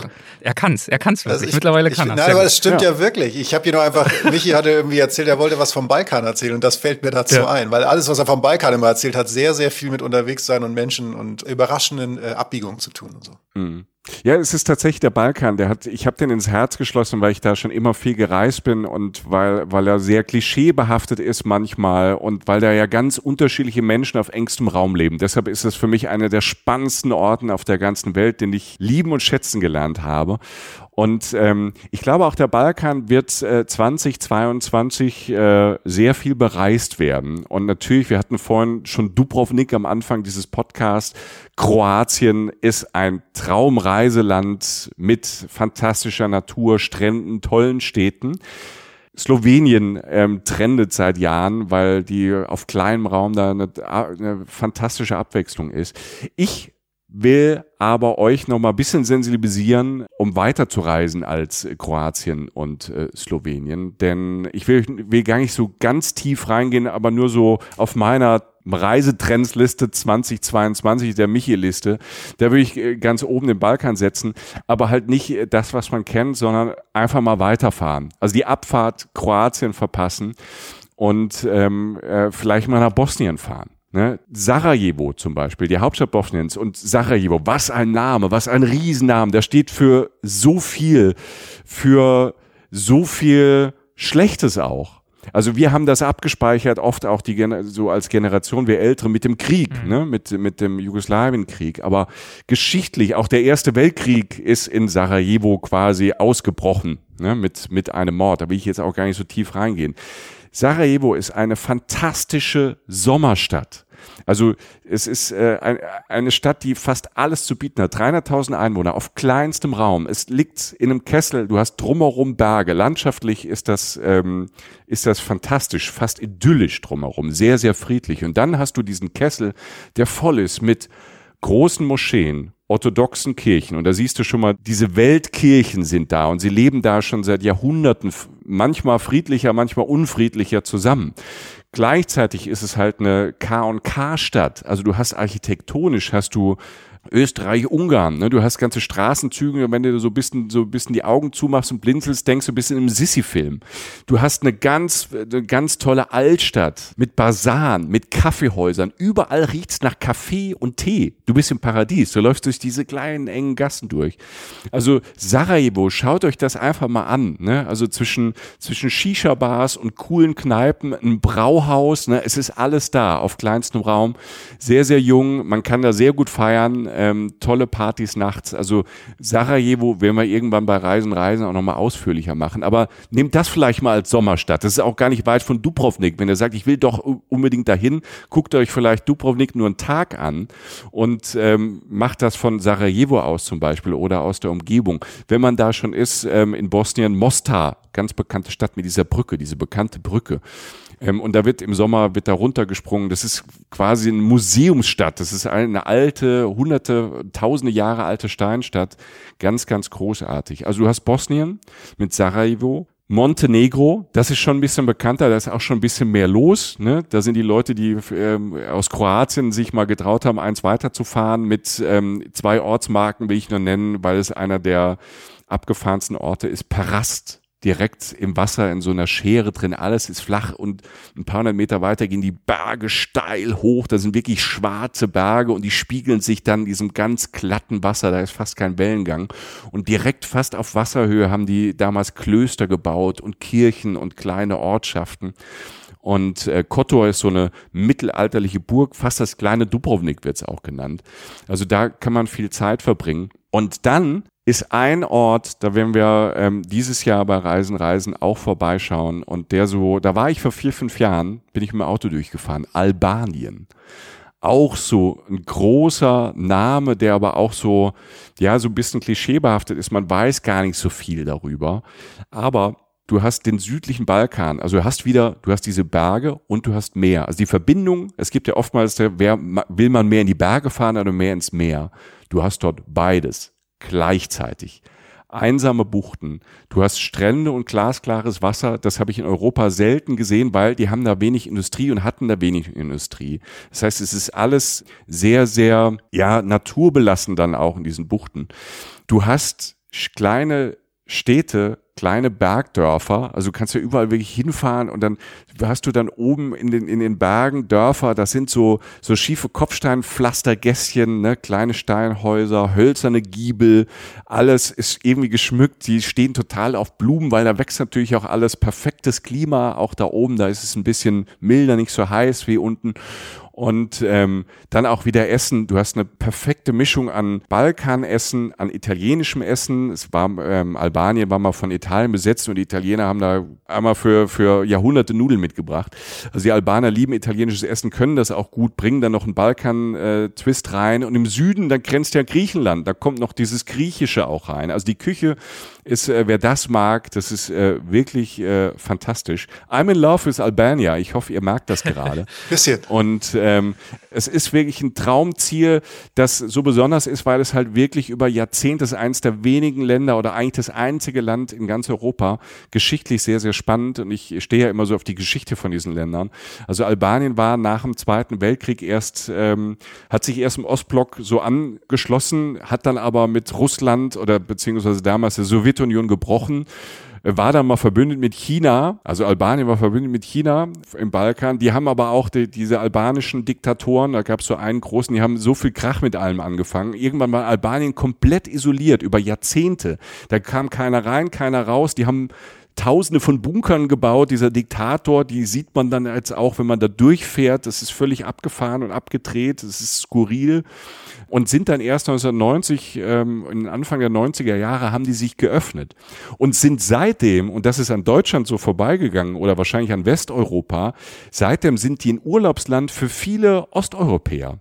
Also viele Kasachen, Kasachinnen, Russen, Russinnen oder aus dem sonstigen, ähm, so aus dem Kosovo oder so, die fahren nach Albanien ans Meer. Und das schon seit 20, 30 Jahren. Das heißt, du hast auch eine Infrastruktur, die ist aber ganz anders, wie wir die uns vielleicht vorstellen. Und das ist so das Spannende. Also dieser Perspektivwechsel ist da. Plus sehr aufgeschlossene, fröhliche, feiernde Menschen, die ich da erlebt habe. Ähm, natürlich auch sehr unterschiedliche Teile sind immer noch sehr, sehr arm.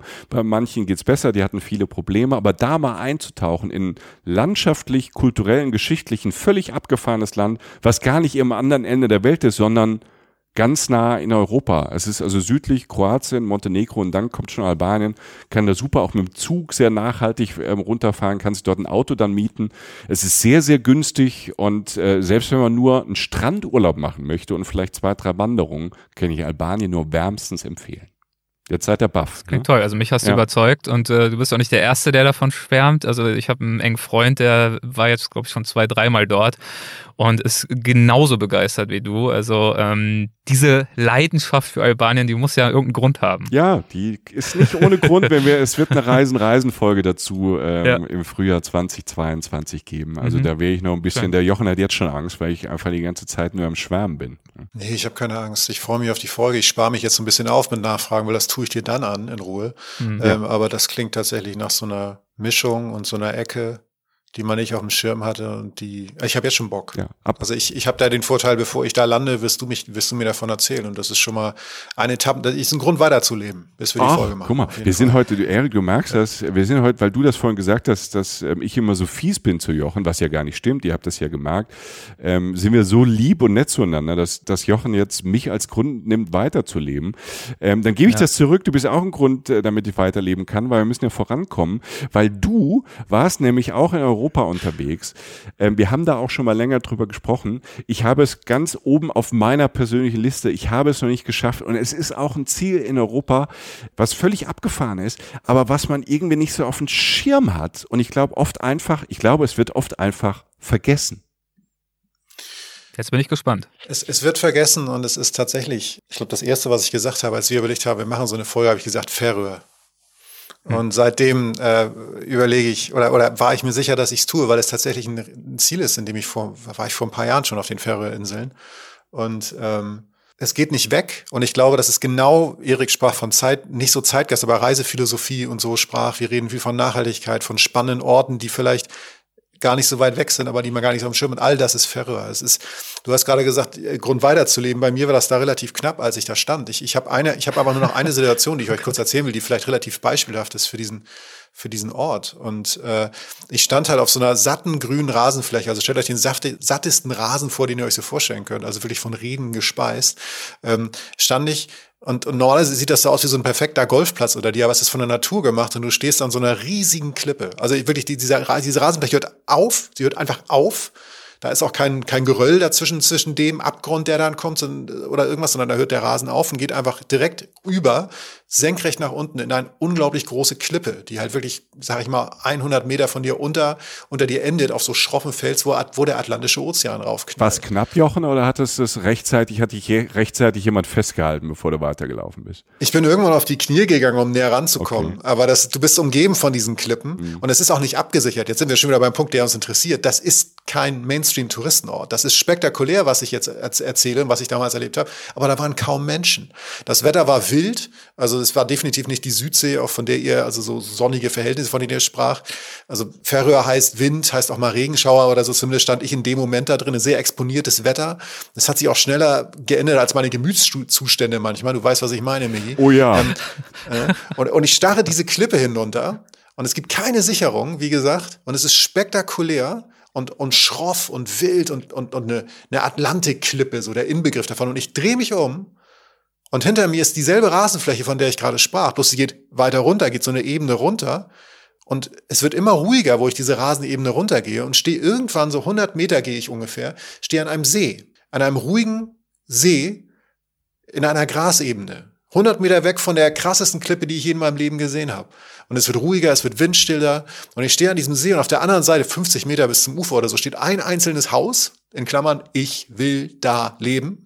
Also da war wirklich sonst kein Mensch, einfach nur ein Haus. Ich weiß nicht, was da war. Nur wenn es da Netz hat, weil wir müssen ja weiterarbeiten. genau, ja, Homeoffice, ja. Nee, ähm, und stehe, bin aber nicht zu diesem Haus rüber, hab den See nicht umrundet, denn ich bin links so abgedriftet vom, am, am Seeufer entlang, weil es mich so hinzog zur nächsten Klippe, die sozusagen dann da links von mir war. Also die, die Insel hat da so einen Bogen gemacht und bin zu dieser Klippe hin und sah, dass der See dahin floss. Und stand dann halt ich habe das Gefühl, hier kommt gleich so eine ganz existenzielle Erfahrung, also irgendeine Erscheinung oder das ist, das wird gerade richtig spirituell. Ich bereite mich auch drauf vor, ähm, habe aber nichts, ähm, um das irgendwie. Ich habe ich hab, ich hab nicht mal ein Glas Wein in der Hand, um das dann irgendwie noch noch deutlicher zu spüren. Wir schaffen das. Ihr braucht Drogen, ist alles gestern nach dem Ding, das ich da gefahren. Aber es, es war wirklich so. Es war dieser, es war dieser ruhige Seeort neben dieser spektakulären Klippe. Ich gehe diesem See nach, dem Ufer nach, zu so einem, zu dem Moment, wo also wo es mir so schien, dass dieser See halt endet und dahinter was anderes anfing, weil da fing der Horizont dann sozusagen an und bin da hingegangen. Und dann stürzte dieser See wieder über 100 Meter in einem Wasserfall wieder in den Atlantik an einer anderen Stelle rein. Und ich stand da und äh, sah, also sah, setzte mich dann so seitlich an diesen Wasserfall und guckte rechts auf diesen ruhigen See in dieser Grasebene und links auf diesen Atlantik und in der Mitte knallte halt dieser Wasserfall runter und meine Brille beschlug halt vom Regen und von der Feuchtigkeit, die in der Luft war und war dem Wetter ausgesetzt und alles und ich saß da tatsächlich sehr, sehr lange, also stundenlang und konnte es halt nicht fassen. Und das sind die Färöerinseln. Was ich damit sagen will, die Färöerinseln sind nicht weit von hier, von Europa. Es sind 18 kleine Inseln, letztlich die Färöerinseln. Die haben 1200 Meter Küstenlinie, das heißt, das Meer ist überall. Und es ist für mich, weil viele Leute auch immer von Island erzählen, und Island ist fantastisch, spektakulär, Wahnsinn. Es ist eine perfekte Alternative zu Island, denn es ist nicht annähernd so dicht, so, so doll besucht. Es hat trotzdem noch einen ganz eigenen anderen Charakter, denn du hast halt diese, diese, diese Inseln, die so aufgefaltet sind sozusagen dadurch, dass sehr viel Hügel in der Mitte der Insel sind, kaum Bäume, aber alles grün bewachsen. Dazwischen sind Fjorde und du bist mitten auf dem Atlantik. Und dadurch hast du es, dass du manchmal hast du Regen, fährst sozusagen über einen Berg rüber, hast Sonne, fährst wieder einen Berg weiter, hast Regen.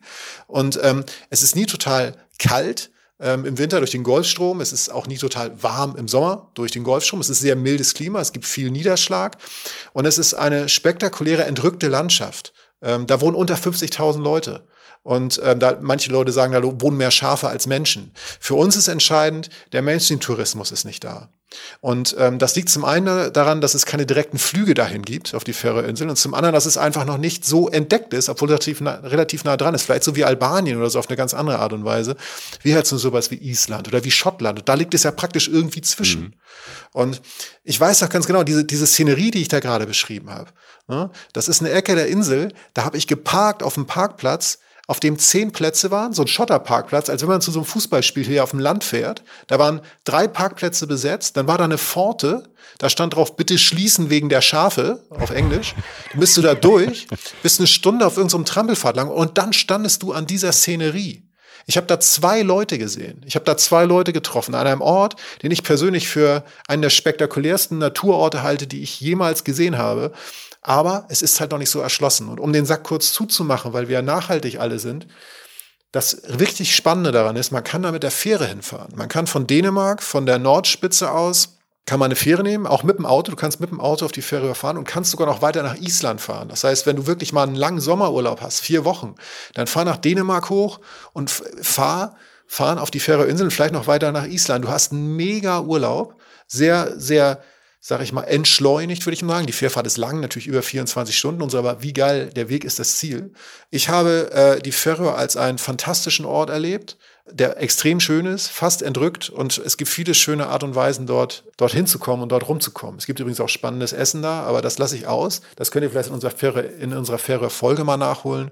Ähm, aber ja, das, das fällt mir dazu ein. Das ist das Ding, was ich Leuten sage, wo soll ich dieses Jahr hinfahren?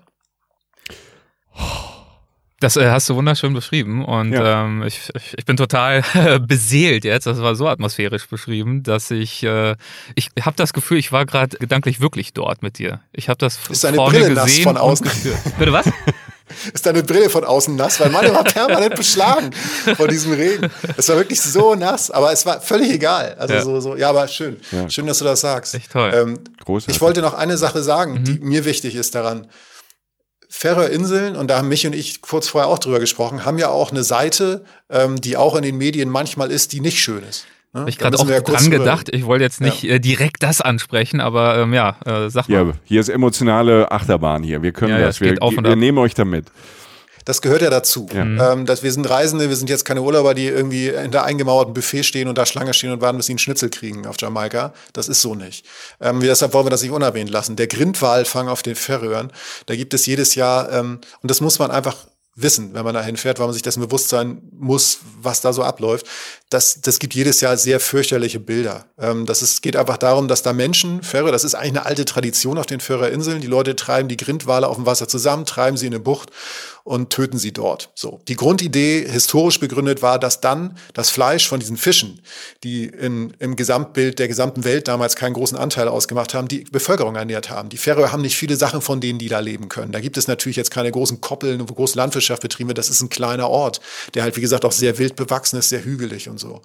Und da liegen diese Wurzeln dieser Tradition. Und wie es so oft ist mit Tradition, und das kennen wir, Entschuldigung, auch aus unserem Land oder aus allen anderen Ländern, vielleicht auch aus den USA zum Beispiel, Viele Leute lassen an Traditionen oder lassen Traditionen einfach nicht los. Es gibt längst keinen Versorgungsnotstand mehr auf den Färöerinseln. Niemand braucht dieses Essen. Es gibt sogar schon Leute, die sagen, dass die Grindwale schon so ähm, also leicht kontaminiert sind mit den Sachen, die im Meer so rumschwimmen, dass man das vielleicht zwingend gar nicht essen sollte, das Fleisch von den Grindwalen. Mhm. Aber es gibt natürlich immer noch, und das ist jetzt, Entschuldigung, das ist jetzt so ein bisschen Werten von mir, ein paar Idioten oder konservative Menschen, die das halt weiter betreiben. Und ähm, ich das, also ich, ich finde das schrecklich, das muss nicht passieren. Ich ernähre mich halt großteilig vegetarisch in meinem Leben. Ich habe da eh kein Interesse dran. Das sieht schlimm aus und das ist dumm, stur und schlimm, wie Menschen halt manchmal so sind. Ich möchte nur dazu sagen, dass ich mich sehr wohl damit auseinandergesetzt habe, bevor ich dahin gefahren bin. Und natürlich steht nicht jeder Mensch auf den Färöern dahinter. Die meisten sind wahrscheinlich sogar dagegen, zumindest Menschen, die denken, so wie wir sind. Es gibt genug Vereinigungen, nicht, es gibt nicht genug Vereinigungen, die dafür kämpfen, aber es gibt Vereinigungen, die dafür kämpfen. Man kann sich informieren. Tut das bitte.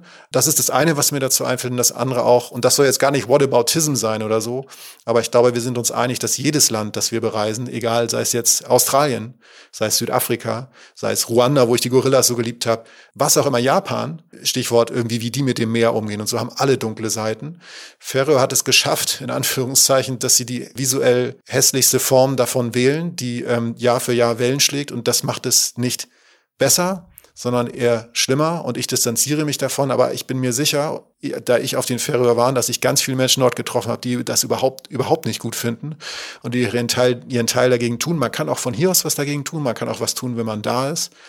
Und es, ähm, deshalb breche ich nicht den Stab über dieses gesamte Land, das mich abseits davon von den Menschen und der Natur schlicht und einfach verzaubert hat. So, das fällt mir dazu ein. Ja, Word. Also ich glaube, du hast das ähm, wunderbar erklärt, zusammengefasst und es ist ja auch einfach der Punkt. Also jedes, verdammt wahrscheinlich wirklich 100 Prozent jedes Land hat ähm, irgendwie eine dunkle Seite, ähm, es gibt irgendwie einen Downer, ob das ähm, politisch, wirtschaftlich oder traditionell ist ähm, oder wo man sich drüber streiten kann, ob die Werte wie wir sie sehen, ob das richtig ist oder falsch ist. Ich finde es immer wichtig, genau wie du es jetzt gemacht hast, dass, dass man es anspricht, dass man sich mit auseinandersetzt und ähm, da im Dialog bleibt und vielleicht seine Wertvorstellung da einen Raum gibt um, und das auch mitteilt. Und ich glaube, so, so sollte man das auch ähm, jedes Reiseland und selbst wenn man irgendwo nur an den Strand fährt, äh, ich denke nur sowas, wo viele Leute hinfahren in einen Traumurlaub auf die Malediven und sich da an den Strand legen, ist ein sehr, sehr schwierig politischer Staat ne? und ähm, äh, über Jahrzehnte und was da alles vorgefallen ist, was man natürlich an dem Bruderzuckerstrand äh, bei diesem ähm, Bacardi-Strand da halt nicht so mitbekommt. Und das hat ähm, aber fast den gleichen Wert, über den man sich Gedanken machen müsste, wie die Wale auf Färöer. Es wird da die, ne, dadurch, dass die Bilder da sind, ist da der, die Aufregung immer größer. Über das politische System einiger Länder machen sich Leute da nicht so Gedanken. Deshalb vielen Dank, äh, Jochen, äh, dass du uns da so mit rein und mit hingenommen hast und ähm, die Färöer da nochmal, ähm, diese Inseln da zwischen Großbritannien, Island und Norwegen. Wir sind ja eigentlich mitten in Europa. Und ja. man kann da sehr nachhaltig ähm, mal hinreisen und ähm, ein besonderes Ziel. Wow. Ähm, vor allem, wenn ihr das jetzt hört ähm, und ihr und ihr sucht noch für, für die nächste Party nach einem Trinkspiel, hört den Podcast einfach nochmal und wenn immer einer von uns drei spektakulär sagt, äh, muss jemand trinken. Und ich bin, bin fest davon überzeugt, niemand schafft das. Ja, ja, ja, ja. den Eindruck habe ich auch. Das ist mir auch, ist mir auch aufgefallen, ja. Ja, ist die Frage, wenn wir jetzt bei spektakulär sind, was kann da jetzt noch kommen? Wie können wir das noch toppen? Haben wir noch was? Ich weiß gar nicht, ob wir es noch. Ähm ich finde, wir können es wir können's toppen, indem wir einfach endlich alle losfahren und rein. Ja, ja. Ich hab so Bock, ja. ey. Wir treffen uns am Bahnhof, Leute. Genau. Erik, wir sehen uns in fünf Minuten am Bahnhof. ja, ja, ich bin, gleich, ich bin gleich drüben. Ja. Nee, ganz großartig. Also ich habe auch, ähm, das, das ist ja immer, immer so eine Achterbahn, eine emotionale, wie ich es eben schon mal gesagt habe. Auf der einen Seite toll darüber, übers Reisen zu sprechen, sich auszutauschen. Auf der anderen Seite hat man so bisschen Fernweh, ähm, was jetzt so steigt und ich will dahin, dahin, dahin. Ich will ähm, nach Kalifornien, ich will aber auf die Färöer. Also die Range ist immer groß. Was ich noch ganz spannend fände, wäre, weil wir dieses, äh, diese gemeinsame Sache machen und äh, sich da vielleicht so ganz viele Leute jetzt kennenlernen, also Leute bei Weltwach, die uns noch nicht kennen und Reisen, Reisen Leute, die den Erik noch nicht kennen und vielleicht tauschen sich dann die Communities auch untereinander aus. Ach, mir geht gerade das Herz auf, weißt du, so alle, alle, alle sind so zusammen und sprechen miteinander. ähm, ähm, was besonders toll wäre, Erik, ähm, welche deiner Folgen würdest du denn ähm, den Reisen, Reisen Leuten empfehlen, wenn sie sich äh, noch näher kennenlernen wollen? Was wir alle sehr hoffen. Ach, jetzt zum Einstieg, ja. Das ist natürlich äh, eine gute und auch eine schwierige Frage bei. Ich bin Journalist, sorry. Ja, klar stelle ich gute schwierige Fragen. Ist ja völlig klar. ja, wir haben jetzt irgendwie, ich weiß gar nicht, 230, 240 Folgen. Ich äh, kram mal kurz in meinem Hirn, was so die aktuellen ja. Themen anbetrifft. Ähm, wir hatten zum Beispiel kürzlich eine Trilogie. Das waren äh, drei Folgen, für die ich mit einem Survival-Experten im Wald unterwegs war, inklusive auch Übernachtung dort. Wir haben dann nur von dem gelebt, was wir vor Ort auch gefunden haben oder uns selbst bauen konnten, ohne moderne Hilfsmittel. Eine sehr intensive Erfahrung. Und bei dieser Erfahrung hat der äh, Survival-Experte mir aber eben nicht nur vermittelt, wie man im Wald überlebt und wie es einem da gut gehen kann, sondern er hat vor allem auch erklärt, worin für ihn der eigentliche Wert solcher Naturerfahrungen liegt und äh, wie uns das dann wiederum auch in unserer schnelllebigen Welt, in der wir auch alle irgendwie durch die Gegend rennen und hetzen, oftmals, wie uns das Kraft spenden kann. Ist, glaube ich, eine sehr schöne Trilogie, bei der sich lohnt, mal reinzuhören. Wir hatten kürzlich auch mal wieder Deutschlands Bestselling-Reiseautor Andreas Altmann zu Gast in einer sehr schönen Doppelfolge. Aber wenn ich vielleicht eine Folge noch hervorheben darf und möchte, dann wäre das, glaube ich, tatsächlich die aktuelle Folge. Ich schaue mal kurz nach. Das ist Nummer 238 mit Professor Dr. Markus Rex. Das ist okay. einer der aus meiner Sicht bedeutendsten Wissenschaftler Deutschlands. Äh, der leitet die Atmosphärenforschung des Alfred Wegener Instituts, ist Professor für Atmosphärenphysik an der Uni Potsdam und er hat bereits etliche Expeditionen unternommen in Arktis, Antarktis, alle möglichen entlegenen Regionen der Welt, um dort komplexe Klimaprozesse zu erforschen. Prozesse, die dort, aber auch an vielen anderen Orten bekanntlich auf der Welt zu sehr dramatischen Veränderungen führen. Und er war 2019 bis 2020 für eines der wohl größten Forschungsabenteuer unserer Zeit verantwortlich, nämlich die Mosaik-Expedition. Da waren 500 Wissenschaftlerinnen und Wissenschaftler dran beteiligt, 20 Nationen, ich glaube 90 Organisationen waren damit involviert, ein Budget insgesamt von hunderten Millionen Euro. Und er hat das alles verantwortet. Und die wollten für diese Expedition im Winter am Nordpol forschen. Aber da kommt man im Winter halt nicht so leicht ran. Alles voller Eis, da kommt auch kein Eisbrecher durch. Und deswegen haben die sich mit ihrem Forschungseisbrecher an einer riesigen Eisscholle festfrieren lassen, im Herbst, glaube ich, und sind dann den gesamten Winter und insgesamt ein ganzes Jahr lang an dieser Scholle mitgetrieben. Durch die Arktis haben die sogenannte Transpolardrift genutzt und haben dann dort geforscht und haben dadurch erstmals wertvolle Klimadaten aus der Arktis in den Wintermonaten erheben können. Und ähm, naja, davon erzählt Markus Rex in dieser Folge vom Alltag an Bord, von diesen ganzen extremen Bedingungen, denen sie dort ausgesetzt waren in der ewigen Nacht. Das wäre, glaube ich, eine ganz gute Wahl, um mal einzusteigen. Wie sieht's denn bei euch ja. aus? Für die Weltwachhörerinnen und Hörer, ähm, was wäre so ein guter Appetithappen für Reisen, Reisen? Hm. Jochen, willst du, Jochen, du bist ja quasi das Schiff an, ich bin die Scholle oder umgekehrt, äh, fang du doch mal an. das gefällt mir. Ja. Ich bin das Schiff, Friedrich, du bist die Scholle. Friedrich an mir fest.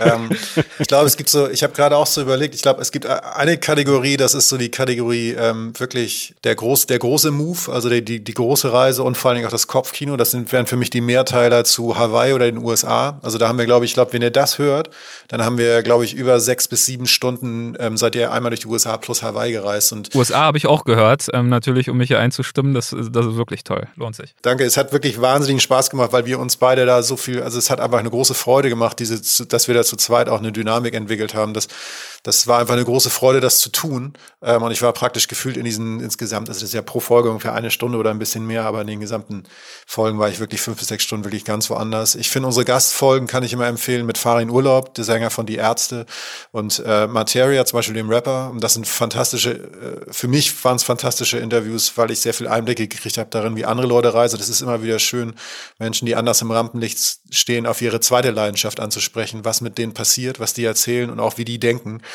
Und jetzt so einfach, einfach Folgen, die mich immer noch glücklich machen, wenn ich dran denke, ist witzigerweise eine Südtirol-Folge, wo wir wandern waren gleichzeitig und uns in Bozen getroffen haben und uns davon erzählen. Also sehr viel Spaß und sehr viel Lachen. Und tatsächlich eine Folge über Ruanda, wie ich die Gorillas getroffen habe, weil das einfach mein Herz erfüllt hat und ich diesen einen Tag, an dem ich da war, ähm, ich bin einfach glücklich damit, wie die Folge verlaufen ist. Die macht mich immer noch froh heute. So wie man froh ist über ein schönes Buch, das man geschrieben hat oder einen Song, den man aufgenommen hat. Irgendwie macht mich die Folge glücklich. Ach, schön. Ja, ja gehe ich alles mit. Ich ähm, will gar nicht so viel da noch dazu adden. Was, was ich ganz spannend finde, ist, ähm, wir machen ja manchmal, wir haben eine Nachhaltigkeitsfolge, wir machen ja auch so Spezialfolgen. Mhm. Wir haben über Frauenreisen, ne? das ist gerade wenn jetzt drei, drei Dudes äh, jetzt schon äh, über eine Stunde reden, ähm, haben wir diese Perspektive, weil wir ja ganz viele, ganz viele Fragen bekommen haben von Hörerinnen ähm, ist es sicher da zu reisen? Wie schätzt ihr das ein? Jetzt sind wir halt äh, zwei Typen, beide zusammen 4000 Jahre alt. Ähm, wenn der Podcast in eine Stunde geht, ähm, wird es äh, fünfstellig,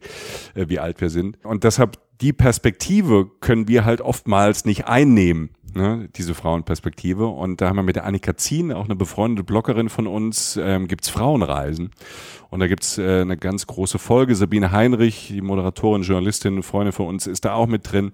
Das will ich noch dazu nehmen. Und ähm, es sind tatsächlich, ähm, was mir immer besonders äh, Spaß macht, ist ähm, auf der einen Seite so Sachen wie die Japan-Folgen. Ich mag auch sehr, weil das eine meiner Lieblingsstädte ist, ähm, immer noch London. Also wir haben eine Doppelfolge zu London, nochmal neue Einblicke zu London.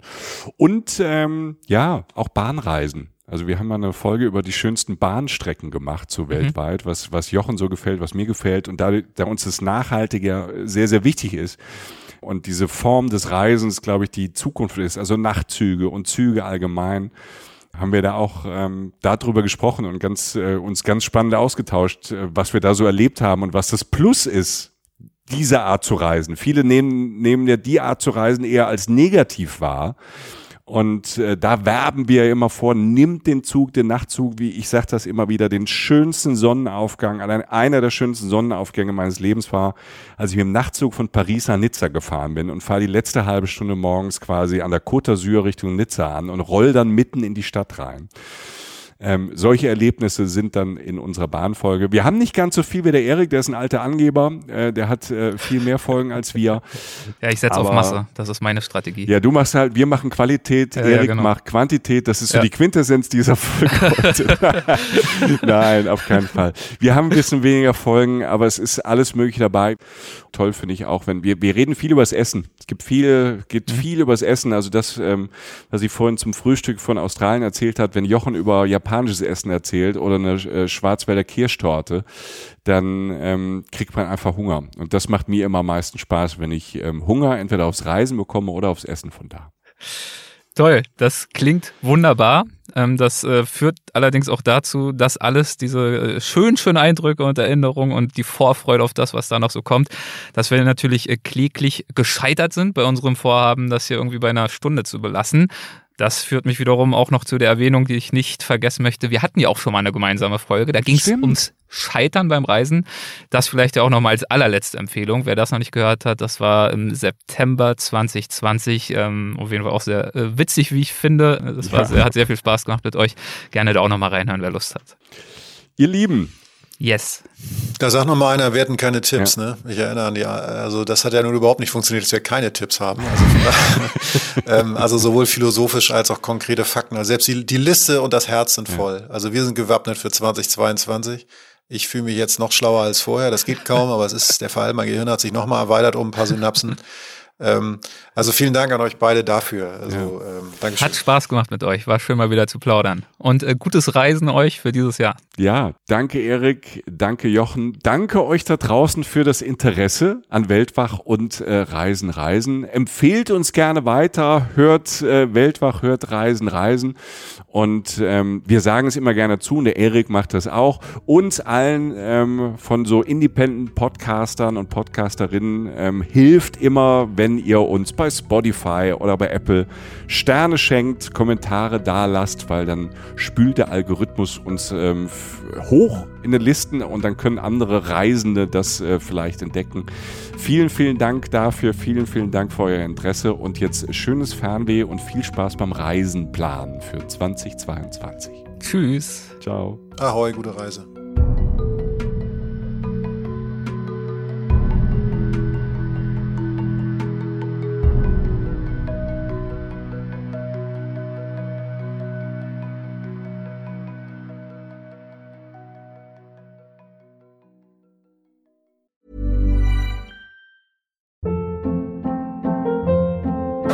Hold up. What was that? Boring. No flavor. That was as bad as those leftovers you ate all week. Kiki Palmer here, and it's time to say hello to something fresh and guilt-free. Hello Fresh. Jazz up dinner with pecan-crusted chicken or garlic butter shrimp scampi. Now that's music to my mouth. Hello Fresh. Let's get this dinner party started. Discover all the delicious possibilities at hellofresh.com. Even when we're on a budget, we still deserve nice things. Quince is a place to scoop up stunning high end goods for 50 to 80% less than similar brands. They have buttery soft cashmere sweaters starting at $50, luxurious Italian leather bags, and so much more. Plus, Quince only works with factories that use safe, ethical, and responsible manufacturing. Get the high-end goods you'll love without the high price tag with Quince. Go to quince.com/style for free shipping and 365-day returns.